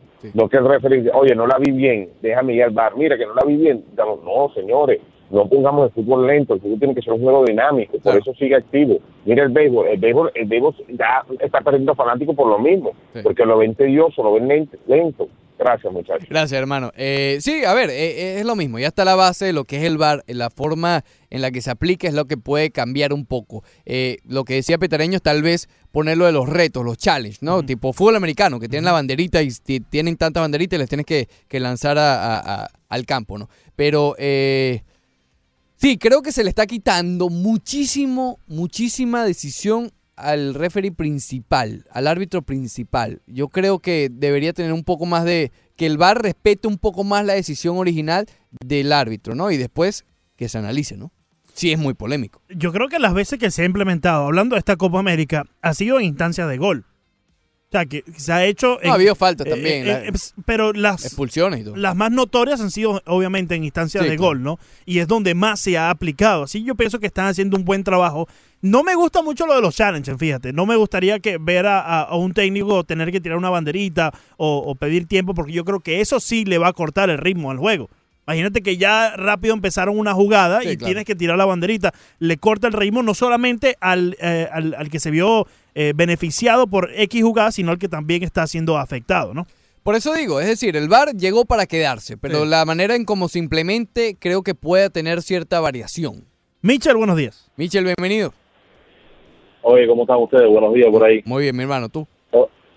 Oye, todo tranquilo. Oye, yo yo creo que el bar está perfecto y demórese lo que se demore, eh, lo importante, lo más importante es hacer justicia. Se demora un poquito más el tiempo, que los jugadores los jugadores tengan tiempo, que se recuperen un poco, que es parejo para los dos equipos. Oye, le, le- le voy a contestar a la madridista esa que llamó ahorita, no me acuerdo cómo se llama, que preguntó que por qué no llevaron a Vinicius. Te voy a decir algo, papi, ¿cómo van a llevar a Vinicius? Si Vinicius no le marca gol ni a la abuela de él en bicicleta, ¿cómo, ¿para qué lo van a llevar? Ese tipo no le marca gol a nadie, brother. Ahí hay mis jugadores que, me- que tienen más gol que, mi- que Vinicius. Sí. Veces. Y más, y, y más experiencia. Oye, y fíjate si Messi es grande, que los madridistas que llaman a ese programa, todos los días que llaman hablan de Messi. Todos los días hablan de Messi. Que tengan muy buen día, dale. Gracias, hermano. Eh, bueno, eh, tiene un gran punto. Vinicio, una de, los, de las deficiencias, por lo menos esta temporada, era la definición, ¿no? Eh, sí, Ricardo. Eso era por lo cual se le criticaba a Vinicio. Eh, imagínate. Pero bueno, prometí lo del Miami Heat. Miami Heat, Ricardo, pero... Pero lo prometí y lo prometió es deuda. Y recuerda la organización, tú sabes cómo. es. Ayer, dentro de todos estos reportes, sale que eh, se espera que Hassan Whiteside aplique su opción en el contrato, es decir, que, ejerza la opción en el contrato, pero inmediatamente la ejerce y pide un cambio. La ejerce y pide que el Miami Heat lo cambie de equipo. Lo que él no sabe es que el Miami Heat tiene un año y medio intentando cambiarlo. es decir, o sea, no, hay ni media diferencia. Es como que, mira, cámbiame. Compadre, es lo que hemos estado intentando por hace más de un año. Tranquilo, claro que queremos cambiarte.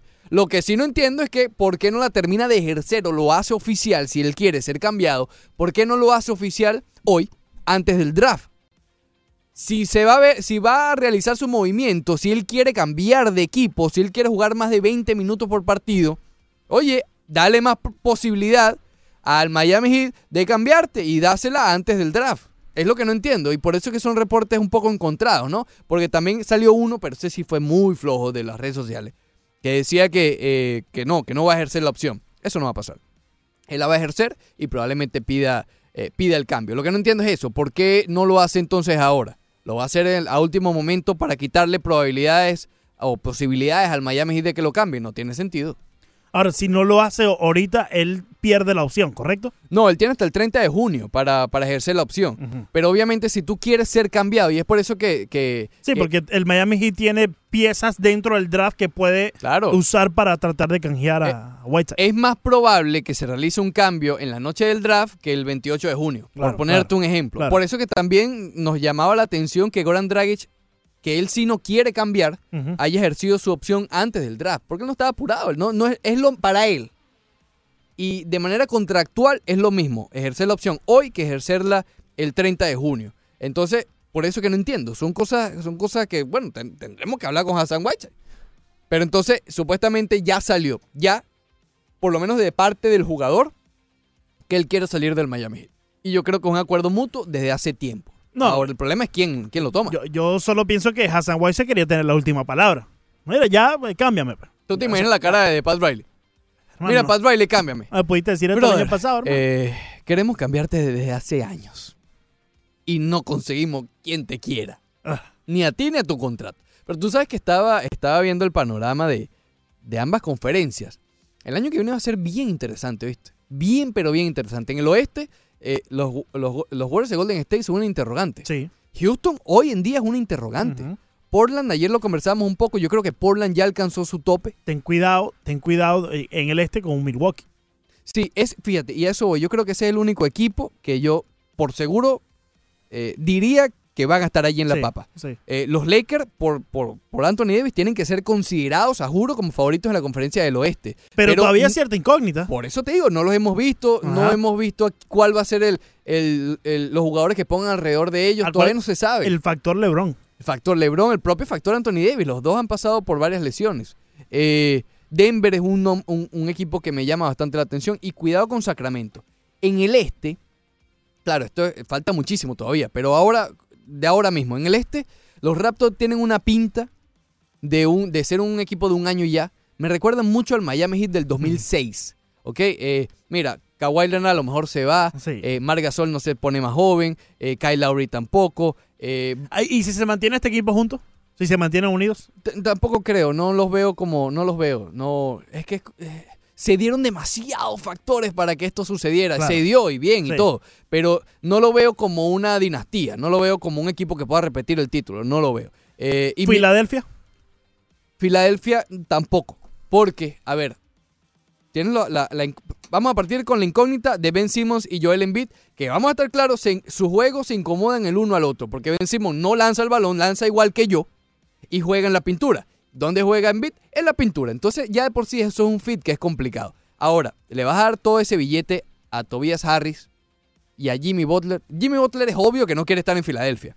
Ya tú sabes cómo actúa Jimmy Butler cuando no quiere estar en donde, en donde está. Sí, pide cambio. Entonces tú le vas a dar más de 100 millones de dólares a Jimmy Butler. No. Entonces ya eso es una incógnita. Milwaukee tienes a Antetokounmpo y eso es un seguro. Es un seguro. Pero Middleton es agente libre, Brockton es agente libre. ¿Qué vas a hacer con Eric Bledsoe? También hay ciertas interrogantes. Boston cayó. Boston cayó. Sube Nets, sube, sube Brooklyn. Indiana tiene, muy, eh, tiene un gran talento, pero para competir por cosas de verdad, me queda la duda. Creo que la NBA el año que viene va a estar bastante eh, entretenida, por lo menos desde el principio, incluso desde la agencia libre. Y esto habla de todo lo que puede determinar la próxima agencia libre que vamos a tener. Y el Miami Heat debería aprovechar toda esta confusión alrededor de la NBA para hacer cosas interesantes.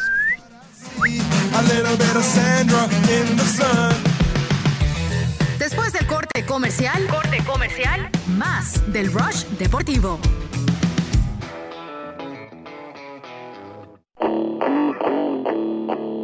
Seguimos con el Rush Deportivo.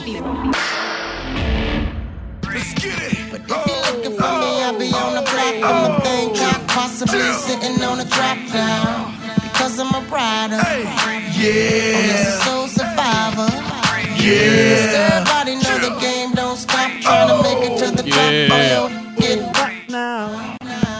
Oye, hoy es miércoles de musiquita diferente, ¿no? Esto no está diferente. Es algo diferente. Tenemos que replantear esto, Leandro, porque no está funcionando. Empezamos con una muy diferente. La del Micha. Es verdad. la- Bonito y sabroso. Sí, sí, sí. ¿Cómo es la cosa? Bonito y sabroso. Hashtag ten cuidado con eso. Mucho cuidado. Bueno, eh, en minutos ya vamos a estar hablando con el cirujano del béisbol, Alfred Álvarez, sobre ¡El su columna de la semana, que como siempre la pueden leer en 990 ESPN Deportes. Vaya abriéndola en la parte de opinión en 990 ESPNDeportes.com. Y hay noticias con Ciro también. Y hay noticias con el Ciro, Hay correcto. noticias, Vamos a estar hablando también de los huracanes de Miami. Sí, sí. sí. Eh, háblame de Scooter Color, ¡Ah! Yamamoto. Jordan Yamamoto no le han hecho una carrera desde el 96. Era tampoco ¿Ah? así, Ricardo. ¡Caramba! Oye, qué, qué bien se vio este muchacho ayer, Jordan Yamamoto, Ricardo. eh, Da decíamos- gusto verlo lanzar, ¿oíste? Sí, es que tiene un repertorio que no ves el mismo lanzamiento más de dos veces seguidas. Y me gusta eso porque comanda muy bien cada uno de, de sus lanzamientos dentro de su repertorio. A Eh, Matt Carpenter lo tenía loco. Loco. Sí, sí. Y por cierto, ayer Mark le volvieron a hacer el mismo Chief que él venció en el primer juego de la serie. Pero bueno, no entremos en esos temas. Siete innings lanzados. Dos hits solamente a la potente alineación de los Cardenales de San Luis. Cero carreras, dos bases por bola y siete ponches, Ricardo. Siete pues. Muy bien, este muchacho Jordan Yamamoto. Se vio y, y hoy hay que, hay que hacer notar que esto es su segunda apertura en las grandes ligas y fue contra el mismo equipo que él vio la, la semana pasada. Que eso es hasta más difícil. Mucho difícil. O sea, digamos que le ha plantado 14, 14, 14 entradas Sí. en blanco a los Cardenales de San Luis. Y es- y, o sea, es, es el mismo equipo que ya te vio una vez, ya te conoce. No podemos eh, tener la misma excusa, no, que los bateadores no lo conocen. ahora No, sí. Ya demostró con el mismo equipo con el cual eh, debutó Jordan Yamamoto, de nuevo 7 innings. Se queda con alrededor de 99 lanzamientos. eh, 99, 99 exactamente. exactos. 60 strikes. Imagínate. Muy, muy bien, más, eh, más de eh, un, buen, un buen rango entre las bolas y los strikes. Claro, por supuesto que sí. Y, y bueno, los honrones ayudaron a los Marlins en la parte Sí. ofensiva. Oye, me gustó mucho el honrón de, de Brian Anderson. Fue con un brazo, ¿viste? Sí. Le dio mal. Honrón en el séptimo, en la séptima entrada para Brian Anderson. Le dio mal y con todo y eso. Ese tipo de batazo que tú lo ves eh, apenas salen y tú dices, nada, fly, flycito entre tercera y el left. pero sigue volando y volando atrás y bueno, se, se incorpora en las gradas para el jonrón. Starling Castro también con cuadrangular en la quinta entrada. Pero ese sí le dio en la madre. Ese sí le dio desde el momento que, que vimos eh, eh, la conexión, se, se veía que iba a ser cuadrangular. Seis carreras a cero. Estos Miami Marlins, ¿qué pasa cuando tienen un novato en el montículo que en verdad respaldan a su pitcher? No es lo mismo cuando tienen ahí un Trevor Richard, por lo menos. Dios. Pobre Trevor Richard. Eh, Theo Richard o... eh, bueno, en fin. Eh, deberían poner a puro, a puro novato, a ver qué pasa. Bueno, ahí lo, está. lo cierto es que Yamamoto nos está cerrando la boca. Habíamos Sí, dicho que, sí, que sí, tal vez lo estaban adelantando, apresurando mucho.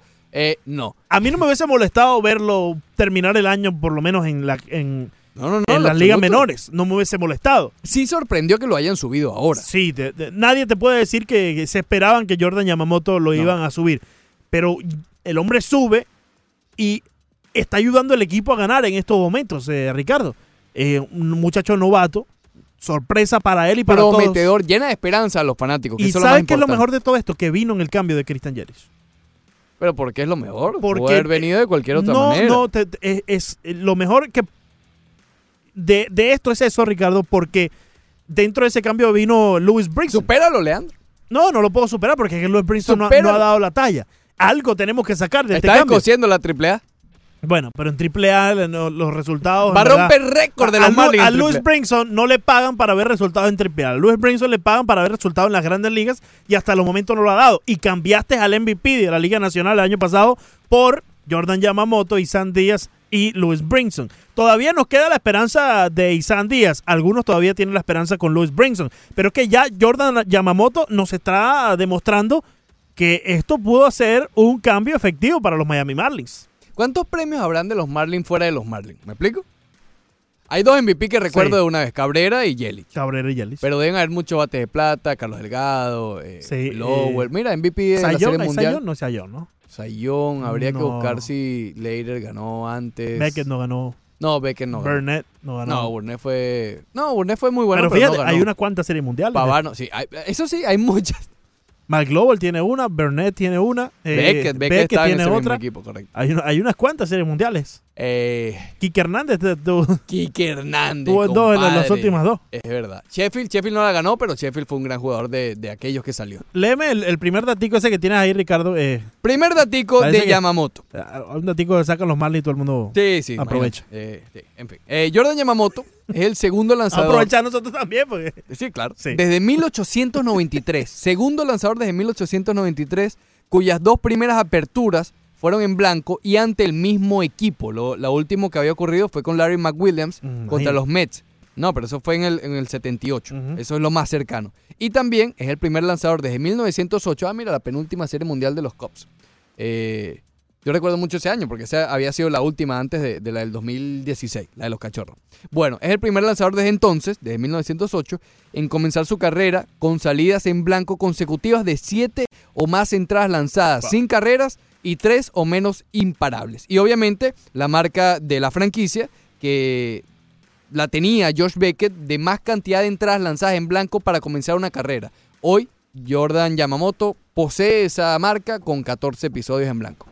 ¿Te gusta esto que estás viendo de Jordan Yamamoto? Sí, no, en lo absoluto. ¿Te, te da cierta esperanza hacia el futuro? Claro que sí, claro que sí. Y además, eh, el- el- con lo que me quedo es que es, es- es un placer verlo. Es decir, Sí. a pesar de que no tiene una recta 98 millas, eh, la forma en la que mezcla sus picheos es agradable de ver. Es un, es un, un lanzador que tú te sientas para ver la, Sí. la curva, como cae, como deja realmente loco a los rivales. Como te digo, Carpe, ah, hubo un picheo con el que ponchó a Osuna. Creo que fue el Mm. último turno del A dominicano. Osuna lo tiene comido con eh, cambios en el medio del plato. Le está lanzando no, lo cambios reta. 83 millas por hora. Y lo ponchó con En una curva, con una curva en la parte superior de la esquina adentro. Sí. A la altura de las letras de, de, de- de Marcelo Zuna, que se quedó, bueno, discutiendo con el umpire, pero fue strike. Es decir, ahora que ponen la cajita, ya no hay, no, no hay, no hay para nada. Una recta dentro de las 92 a 94 millas por hora en su mejor Sí, muy momento. buena, muy buena. Eh, pero es que esos eh, picheos rompientes hace esa recta mucho mejor, Ricardo. Y me gusta el repertorio que tiene este muchacho. Hay que notar también que ayer estaba detrás del plato Jorge Alfaro. En su primer juego en las grandes ligas, eh, Jordan Yamamoto tenía a Brian Holiday detrás del plato. Así que no, no podemos caracterizar el hecho que hay dos eh, receptores diferentes, sus dos aperturas, como un factor a que le pueda eh, quitar mérito o, o beneficio. Por cierto, con Sandy Alcántara eh, volvió a tener a, a, a Holiday. De receptor. Sí. Evidentemente se siente más cómodo con Holiday. Probablemente, No es la primera, ni la sí, segunda, ni la tercera vez ya que ocurre. Sí, sí. Sería cuestión de preguntarle, ¿no? Pero. Bueno, pero- aunque, aunque Sandy Alcántara lanzó el domingo, ¿correcto? Ajá, domingo claro, la- también coincide, ¿no? Sí, coincide también. Pero es que no es la primera vez, por eso te digo. no es la primera vez, pero hay que ver si coincidió también esa- aquella vez con Domingo que, que- que lanzó. Yo creo, creo que también eh, fue que lanzó un domingo y estaba Brian Holiday. Pero bueno, evidentemente no tiene problemas con Holiday, que es el backup. 786-801-5607. Lázaro, buenos días. Lázaro, bienvenido. Muy buenos días, Ricardo. Y, Buenos días, mi hermano. ¿Qué dice Oye, Lázaro? muchacho, hay una cosa. A mí sí me gusta que pongan la- las cámaras, tú sabes, porque eh, uno mira más la jugada, le da tiempo también al referee a, a ver la jugada con más tranquilidad. Hay veces que en las porterías las jugadas son muy rápidas y no la pueden ver. Y por eso estoy yo de acuerdo con que miren la repetición y paren el juego. Total, para eso está la tecnología. Claro. Imagínate, un mundial ganado por un- una falta que un árbitro no vio y ganaron un mundial por un gol. Es increíble. Cuando se puede anular ese gol y se puede seguir Es así, ese mundial antes de llegar a una determinación. claro.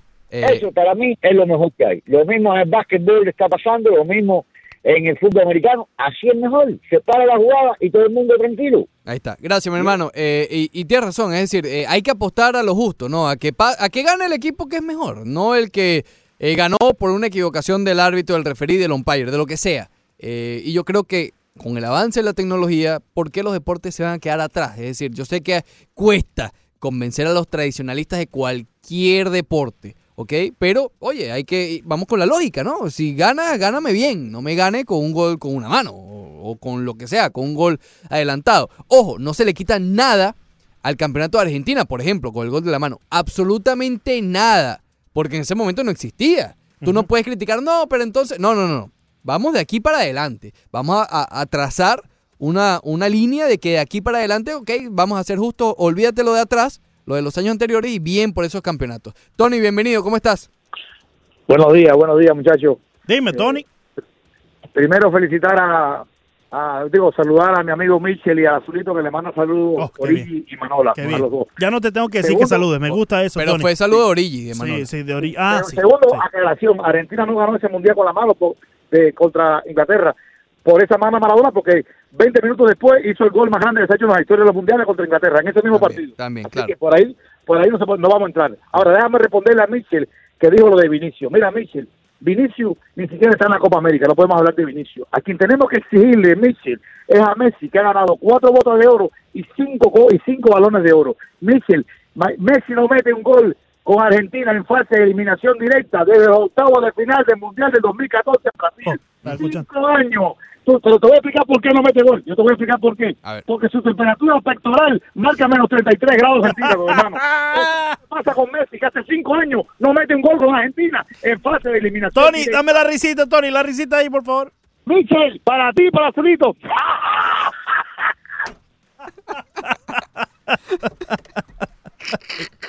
Ay, qué magnífico. Ok, Oye, ya. espérate, espérate, espérate. Sí. Tenemos que hablar con el manager de los Marlins antes de pasar con el Ciro. Ya lo tenemos en línea, el Claro, popular claro. Alfred Álvarez, pero ah, terminamos de Yamamoto y aquí está Luis Sergio. Adelante. Good morning, my friend. How How you doing? How are you doing? Good? Ok. Ayer, Ayer. todos los radioescuchas de ustedes y todos mis radioescuchas. Ayer vieron un pitcher. Eso se llama pichar. Ayer puntó con una recta de 91 millas a Yadier Molina. ¿Con qué lo poncha? Le tira dos cambios, una curva, no repite un lanzamiento. Tú, mira, que no se me echa a perder ese chino. Tú sabes a quién me acuerdo de ese muchacho. ¿Tú sabes a quién? Porque yo sí lo vi desde que empezó. Amado. Oh. ¿Cuándo Amado tiró una recta 97, 96? Oye, Mr. Lewis, se lo mencioné a Ricardo antes de comenzar el rush y me desvió completamente. Mira, mira, mira, en la Grande Liga hemos cogido ahora, tira duro, tira duro, y ya todo el mundo sabe que cuando tira duro, la gente está en him up. Ahí está el caso de Guerrero. En América, Le coges el tiempo y más nada. Eso se llama pichar. Una curva adentro, strike. A Osuna no le gustó. Fue super strike. no strike. sí, sí. Super strike. Cuando Osuna vaya a la repetición, dice, ese chiquito, porque es un pitcher. ¿Tú sabes quién dijo que era un pitcher? Carpenter. That's a pitcher. Eso es un pitcher, bro. una curva para afuera, una curva para adentro. No te repito el un, un slide. Después te tira un cambio, después te tira una recta 92. Ah, ma- para eh, adentro, es magnífico Eso es un pitcher. Magnífico. Ojalá no se me eche a perder el tiro. No, no, no te. Eh, ¿qué te puedo decir? Esto es el futuro. Menos mal que encontramos a alguien que cambiamos por el muerto ese. ¿Cómo se llama el muerto ese? Ah, que no sé, no. No, no, no, ay, ay, No, no, no, no, no, no, no, no. Oye, otra, otra cosa, mi alemán, porque ustedes saben que a mí ese jugador me gustaba, lo que pasa es que lo ponían en el pile, en tercera, no, él es segunda base. Mi alemán tiene 18 para la calle, papá, apenas 6. El alemán. Dale, bro. Ah, él, él dice Dietrich. 18, el, el alemán. Derek Dietrich. Imagínate Eh, el alemán. Bienvenido Alfred Álvarez, eh, como siempre lo pueden leer en 990 espndeportes.com y ahora, ya lo podemos decir oficialmente, ya se conoce por todos lados, el narrador play by play Play de by los play. huracanes de Miami de cara a esta próxima temporada que comienza en los próximos días. Alfred, bienvenido, felicitaciones y, y ¿sabes qué? Vamos a comenzar con eso. Cuéntanos, ayer tuviste una reunión con un tal Manny Díaz, ¿cómo te fue allí?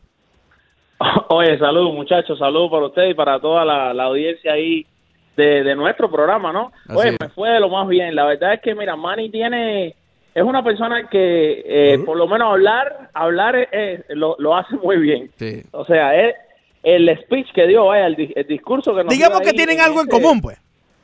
Sí, tenemos algo en común. Sí, sí, sí, sí, Ese discurso que nos dio, te juro que motivó de una manera que salimos todos de ahí, que lo que queríamos era ya, ya yo quería narrar, ya yo quería eh, que No te mandes a correr, el no te mandes a correr, sí. ya yo quería que empezara el juego. El hombre te transmite por lo menos un mensaje bastante positivo, Sí, un mensaje de que el equipo y sobre todo es el cambio, el fíjate que él está hablando de un cambio de cultura sin sin cambiar lo que es la Universidad de Miami, pero es de crear la cultura ganadora y la verdad es que mira, lo que dijo y el plan que parece que tiene en mente es bastante interesante y bueno, como ustedes lo decían, desde ya eh, invitando a todos nuestros oyentes a que comiencen a sintonizar cuando la temporada arranque todos los partidos, ¿no? Este próximo 24 de agosto estaremos allá en Orlando en el partido ante la Universidad de Florida, los Gators de la Universidad de Florida ante los Huracanes de la Universidad de Miami. Alfred, yo creo que eh, si bien él mencionaba cambiar, yo creo que es recuperar aquella cultura que el equipo de los Huracanes de la Universidad de Miami tuvo a lo largo de todos esos años donde eran eh, eh, back to back y. We created the swagger. es correcto. E- Entonces yo creo que es un poco recuperar esa cultura, esa estructura que tenía el equipo de disciplina eh, tras eh, por encima de cualquier cosa que se perdió en los últimos años, no más más, más que todo desde el 2016, 2015 para eh, este 2019.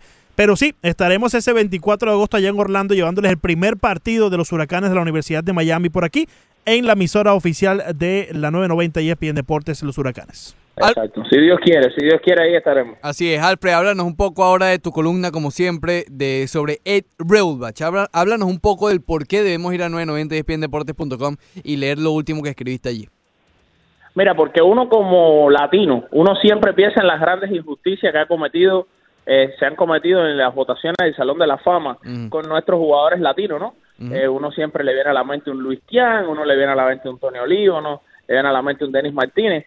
Pero fíjate que este es un caso de un norteamericano que, además de que tuvo una vida muy peculiar y vamos a decir triste, no está en el Salón de la Fama y para mí es una de las grandes injusticias cuando miramos sus números, cuando miramos la carrera. Y que es que Ed Roebuck, que es un lanzador, para poner un poquito en contexto a nuestra gente, que inició eh, su en Grandes Ligas en, los en el año 1905, este muchacho desde que rompió en las mayores fue un, un, un éxito total. En un juego en ese mismo año eh, lanzó por 20 innings. Ustedes se imaginan hoy en día eh, como, como, como, como, estamos viendo este béisbol, 20 innings, ganó 2 por 1. Luego en el año 1907 consigue una racha de 17 victorias consecutivas. Es un récord en la Liga Nacional que implantó con 44 innings sin permitir carrera después en el año 1908. Ese mismo año fue el líder en juegos ganados, o sea, fue líder en porcentaje de ganado de 1906 a 1908. Eh, te- tirando además en el año 1908 el récord de dos lechadas el mismo día. O sea, el mismo día lanzó el doble juego y los dos juegos fueron blanqueadas. Eh, luego gana en el año 1909 otra vez 14 victorias consecutivas. De hecho, es el único pitcher en la historia de la Liga Nacional en el siglo XX con dos rachas de 14 victorias consecutivas. O sea, y en esa racha, en la última, en, en esas 14 victorias consecutivas solo permitió 14 carreras limpias, 5 lechadas. Ahora, uno mira los números de él y son números fantásticos. Pero ¿qué pasa? ¿Por qué no son mejores sus números en cuanto a cantidad de temporadas? Fueron solo 13 temporadas. Y es que la historia triste de todo esto es que Ed Roebuck tenía un hijo que tenía dis- difteria y dejó de jugar muchísimo tiempo porque eh, intentó salvarle la vida a su hijo por todos los medios posibles. Eh, él lo cuidaba, lo viajó a- a- a- por todo Estados Unidos tratando de encontrar un médico que le salvara la vida a su hijo. Finalmente su hijo murió y, y es una es la parte de una historia triste, ¿no? Y Pero, los- pero déjanos, déjanos algo, Alfred, déjanos algo para que No, es nuestros verdad, oyentes... es verdad, Sí, sí, que porque- algo. eh, no, te estás como manidía, hermano. que hasta el hijo se murió ya. Ya conté que hasta el hijo se murió. Sí, sí, sí, de- déjanos algo para que nuestros oyentes puedan ingresar ahí a 990 Sí, es que es una ESPNdeportes.com. historia fascinante, les va a gustar muchísimo. Espero que, que muchos entren a leerla porque la verdad es, No la pierdo. interesante. Definitivamente. Bueno, ya para culminar aquí, Alfred, eh, ayer los Yankees ganaron 6 por 3 por encima de los Tampa Bay Rays. En, eh, Encarnación conectó cuadrangular y llegó ya la bestia Stanton, pero ya el hombre empezó con las croqueticas, ¿no? Bueno, Encarnación sacó pasear a la cotorra por, Por primera vez, con, sí. con el uniforme a Ten cuidado con eso de la cotorra. Ten cuidado con eso de la cotorra. No, cuéntame, No, no, no. ten- cuéntame. No me vas a decir que es una mala palabra en otro país. No, no, no, no, no, no, pero siempre hay que tener cuidado con la cotorra. ok, y bueno, sí, Stanton regresó ahí con sus croqueticas, tú sabes, eh, recordándose sus buenos tiempos aquí en los Lakers y de Miami. Se tiró sus sus buenas croquetas. Pero no, chicos, mira, yo creo que es positivo el regreso de Stanton, por supuesto. Ahora, el, el tema de la boca de todo lo- el mundo yanquista hoy en día no es el regreso de Stanton, es qué van a hacer con Cameron Maven. Este jugador que estuvo en los Marlins y que nadie se enteró. Y- Y que en los Yankees está haciendo una sensación cuatro días consecutivos conectando jonrón. Este hombre le está, le está poniendo difícil la cosa a Aaron Boone. Está bateando muy bien. Fíjate Siem- que yo siempre no hace falta un eslogan allá en la triple A, Alfred. Sí. Her- hermano, muchísimas. yo creo que no. Sí, muchísimas gracias, hermano, por estos minutos. Ya saben, lo pueden leer en 990 Alfred, nuevamente felicitaciones por ser eh, ahora el narrador oficial de los Huracanes de Miami. Y bienvenido al equipo, Alfred. Gracias, seguro. Ahí sé que estoy en buenas manos acompañado de Leandrito. Gracias. Un abrazo para todos. Todo con la cotorra. Después del corte comercial, corte comercial, más del Rush Deportivo.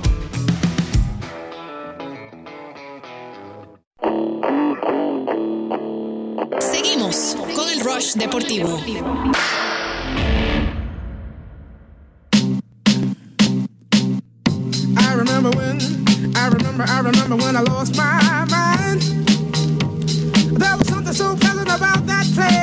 Muy bien, regresamos al Ross Deportivo por la 990 y ESPN Deportes. Mucho, mucho que, que ha esperanzado este debut de Jordan Yamamoto con los Marlins de Miami, que hoy continuarán su, eh, su serie, ¿no? En el, en el.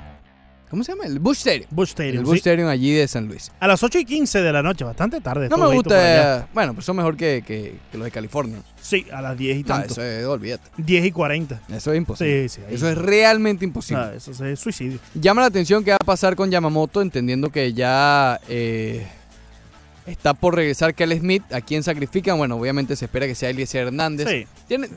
Tiene que continuar Yamamoto ahora. Sí, es el futuro.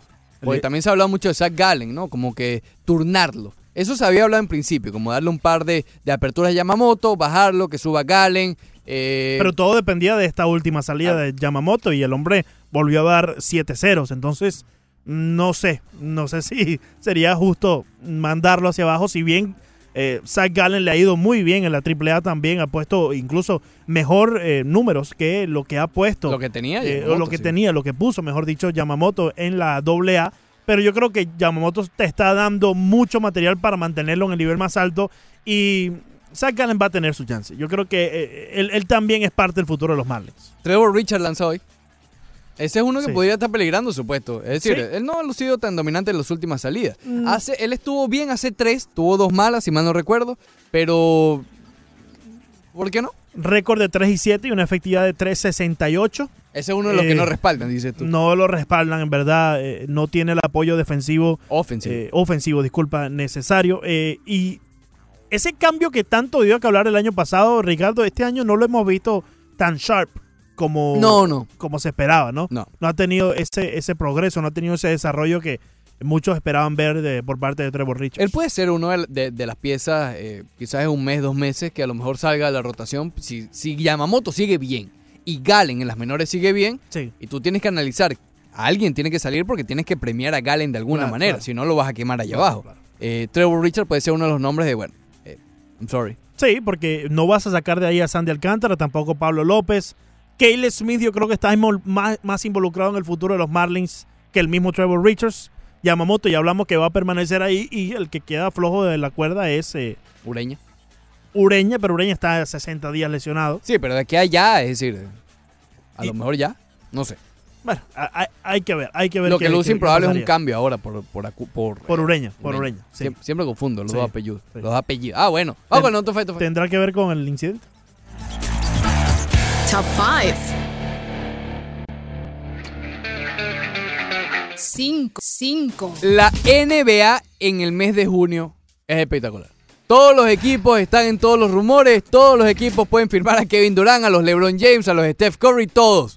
Pero realmente comienzan los reportes, mañana es el draft.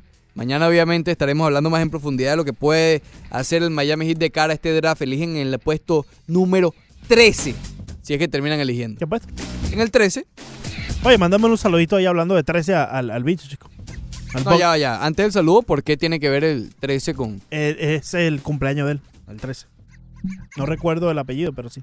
13. No, no recuerdas el El, apellido. el mes, disculpa. A ver, esa serie ayer, Ricardo. 4. Un saludo al Buck.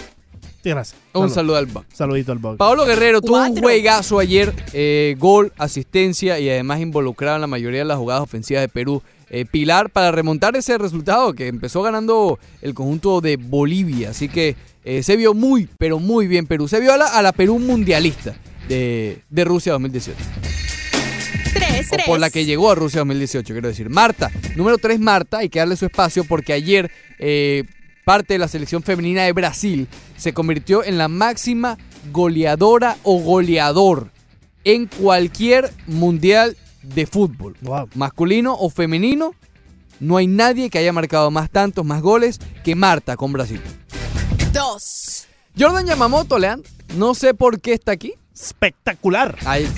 7-0. ¿Qué se puede decir de Jordan Yamamoto más, Leandro? No, no, sencillamente estuvo genial, magnífico, fenomenal. ¿Te emociona ya más eh, Yamamoto que Sandy Alcántara y Pablo López? No, no, no, no tanto así, no tanto así. Es el próximo número 3 en la rotación de los Martins a futuro. Me gustaría ver a Gallen, eh, me gustaría ver algunos de los prospectos que tienen los Marlins para poder descifrar eso, pero cierto está que yo veo a Pablo López posiblemente cuarto, quinto.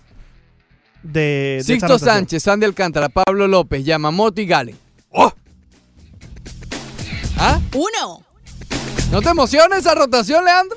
Mm, sí. Sixto Sánchez, Sandy Alcántara, Pablo López, Yamamoto y Zach Gallen. Hace falta un poco de experiencia dentro de esa rotación. Bueno, pero de aquí a dos años la experiencia la va a tener Pablo López y no, Alcántara. no, pero yo, yo hablo de experiencia notable a lo largo de las grandes ligas. ¿Tú quieres a Verlander ahí? Algo así. ¿Tú quieres a... ¿Quién podría ser? Porque fíjate que estábamos hablando de los lanzadores. Están los veteranos, los, los Scherzer, que ayer se rompió la nariz, vamos con eso. eh, Scherzer, eh, pero actuales. Lo, de Grom no es joven. ¿Qué, qué as joven hay? Crisel tampoco es joven. Que tú puedes decir, bueno, en dos, tres años a lo mejor lo podemos, eh, lo- o los Marlins lo puedan traer en la agencia libre. ¿Quién? Eh, Trevor Bauer. Pero él no tampoco es tan jovencito. Mm, sí, en verdad no. O sea, eh, de un, pro- un, un as de rotación que tenga 25, 26 años. Syndergaard. Ok, ok, puede ser, pero oye, ha estado sospechoso. No va a costar tanto billete como Jacob de Grom, por ejemplo. Pero es que Deron tiene 30, 31 años. Sí, sí, pero te digo, pues, no, no, hablando de haces. Lo que quiero decir, ¿qué, qué generación de lanzadores hay ahora mismo que sustituya a los Scherzer, a, a los Verlander, a los Cruisel? ¿No, verdad? There's not many.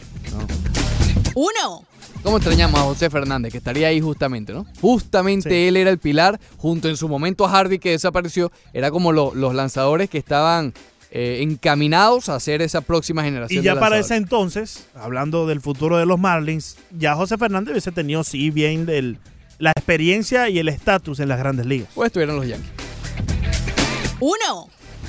Mira, fíjate que esta, esta estadística la traigo con respecto al juego de ayer de Venezuela y Brasil. Wilker Fariñez, que yo creo que hay pocas dudas sobre la calidad del arquero de Venezuela. Solamente, eh, salvo el autogol de Rolf Felcher frente a Argentina, el último contrario en anotarle en un juego no amistoso, un juego no amistoso, fue Chile en el 2017, en marzo del 2017.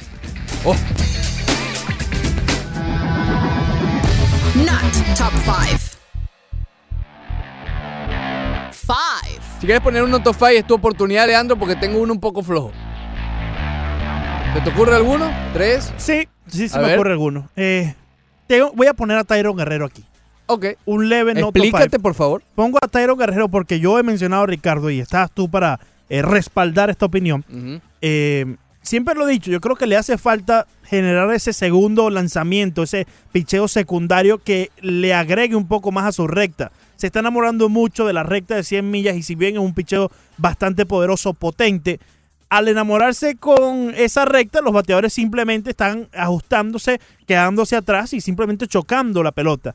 Ayer consigue los dos primeros outs del inning en, lo- en la octava entrada y después se descontrola completamente. Y yo creo que ese descontrol viene porque no tiene ese picheo secundario al cual acudir cuando su recta simplemente no logra eh, controlarla dentro de la zona de strike. Muy bien. ¿Qué La que, yo, la que yo tenía, por cierto, era el juego de Boston y los mellizos de 17 innings. Cada vez que hay un juego de 17 innings. Flojo. eh, Flojo. Sí, es flojo, por eso está. bueno. Four. Mac Scherzer sí está flojo. Estaba practicando tocar la bola en una práctica de bateo, pero lo hizo realmente con Eso- un desdén. Eso fue culpa de él. Claro que fue culpa de él. Él deja el bate ahí. eh, No quería hacerlo. Lo hizo y le rebotó la pelota en la nariz y le partió la nariz. Three. Los problemas en los Rockets de Houston es lamentable que termine esta no dinastía, porque nunca fue y probablemente nunca lo será, pero sí se eh, parece el equipo de Utah de Seattle de los Michael Jordan, ¿ok? De los que estuvieron ahí, ahí, cerquita, cerquita y no pudieron. Two. Coutinho ayer. eh, yo no quiero echarle la culpa completamente a Brasil del juego de ayer, pero vamos a estar claros, Coutinho no tuvo su mejor juego en lo absoluto. Sigue su mala racha. One. Los Celtics de Boston, y me quiero afianzar en un comentario de José Antonio Mora, que aquí en Twitter, en arroba 990 ESPN Deportes, dice, tengo entendido que Al Horford no ejerció la opción de 30 millones para darle el mayor margen de equipo a Boston de adquirir piezas. Ese fue el reporte original. Sin embargo, después se dio a conocer que no, que él se salió del contrato con la intención esa, de salirse de los Celtics de Boston. Entonces por eso pongo aquí a los Celtics, porque hablando de equipos desmantelándose, vaya que el verano de Boston luce ser bastante, pero bastante, bastante largo para, el- para Danny Ainge y los Celtics de Boston. ¿Todo bien, Leandro? Espectacular. ¿Algo más que te quedaste atragantado por decir? No, no, ya te mencioné lo del Chief con Mark Carpenter ayer, se lo volvieron a hacer. No ¿Funcionó? Eh, funcionó esta vez, sí, pero no aprendieron la elección los Marlins de aquella. Bueno, pero si le funcionó, Sí, y, y sabes que tienes, eh, tienes razón, porque ayer hablamos que la única forma de eh, hacer que el Chiefs se elimine en las grandes ligas era que precisamente más bateadores hicieran eso Lo retaron. que hizo Matt Carpenter. Y no lo hizo. No lo hizo. Entonces, eh, eh, ¿será esa la forma, Ricardo? Bueno, que se, que se ponga para las cosas. O si no, que dejamos el- al socio Ron Manfred que, que se encargue de la situación. Bueno, no está para eso. No está para eso. Menú deportivo, next. Pero si puso el reloj, Ricardo, puso los. ¿No te acuerdas que también Bye, have a great time. Recalculando.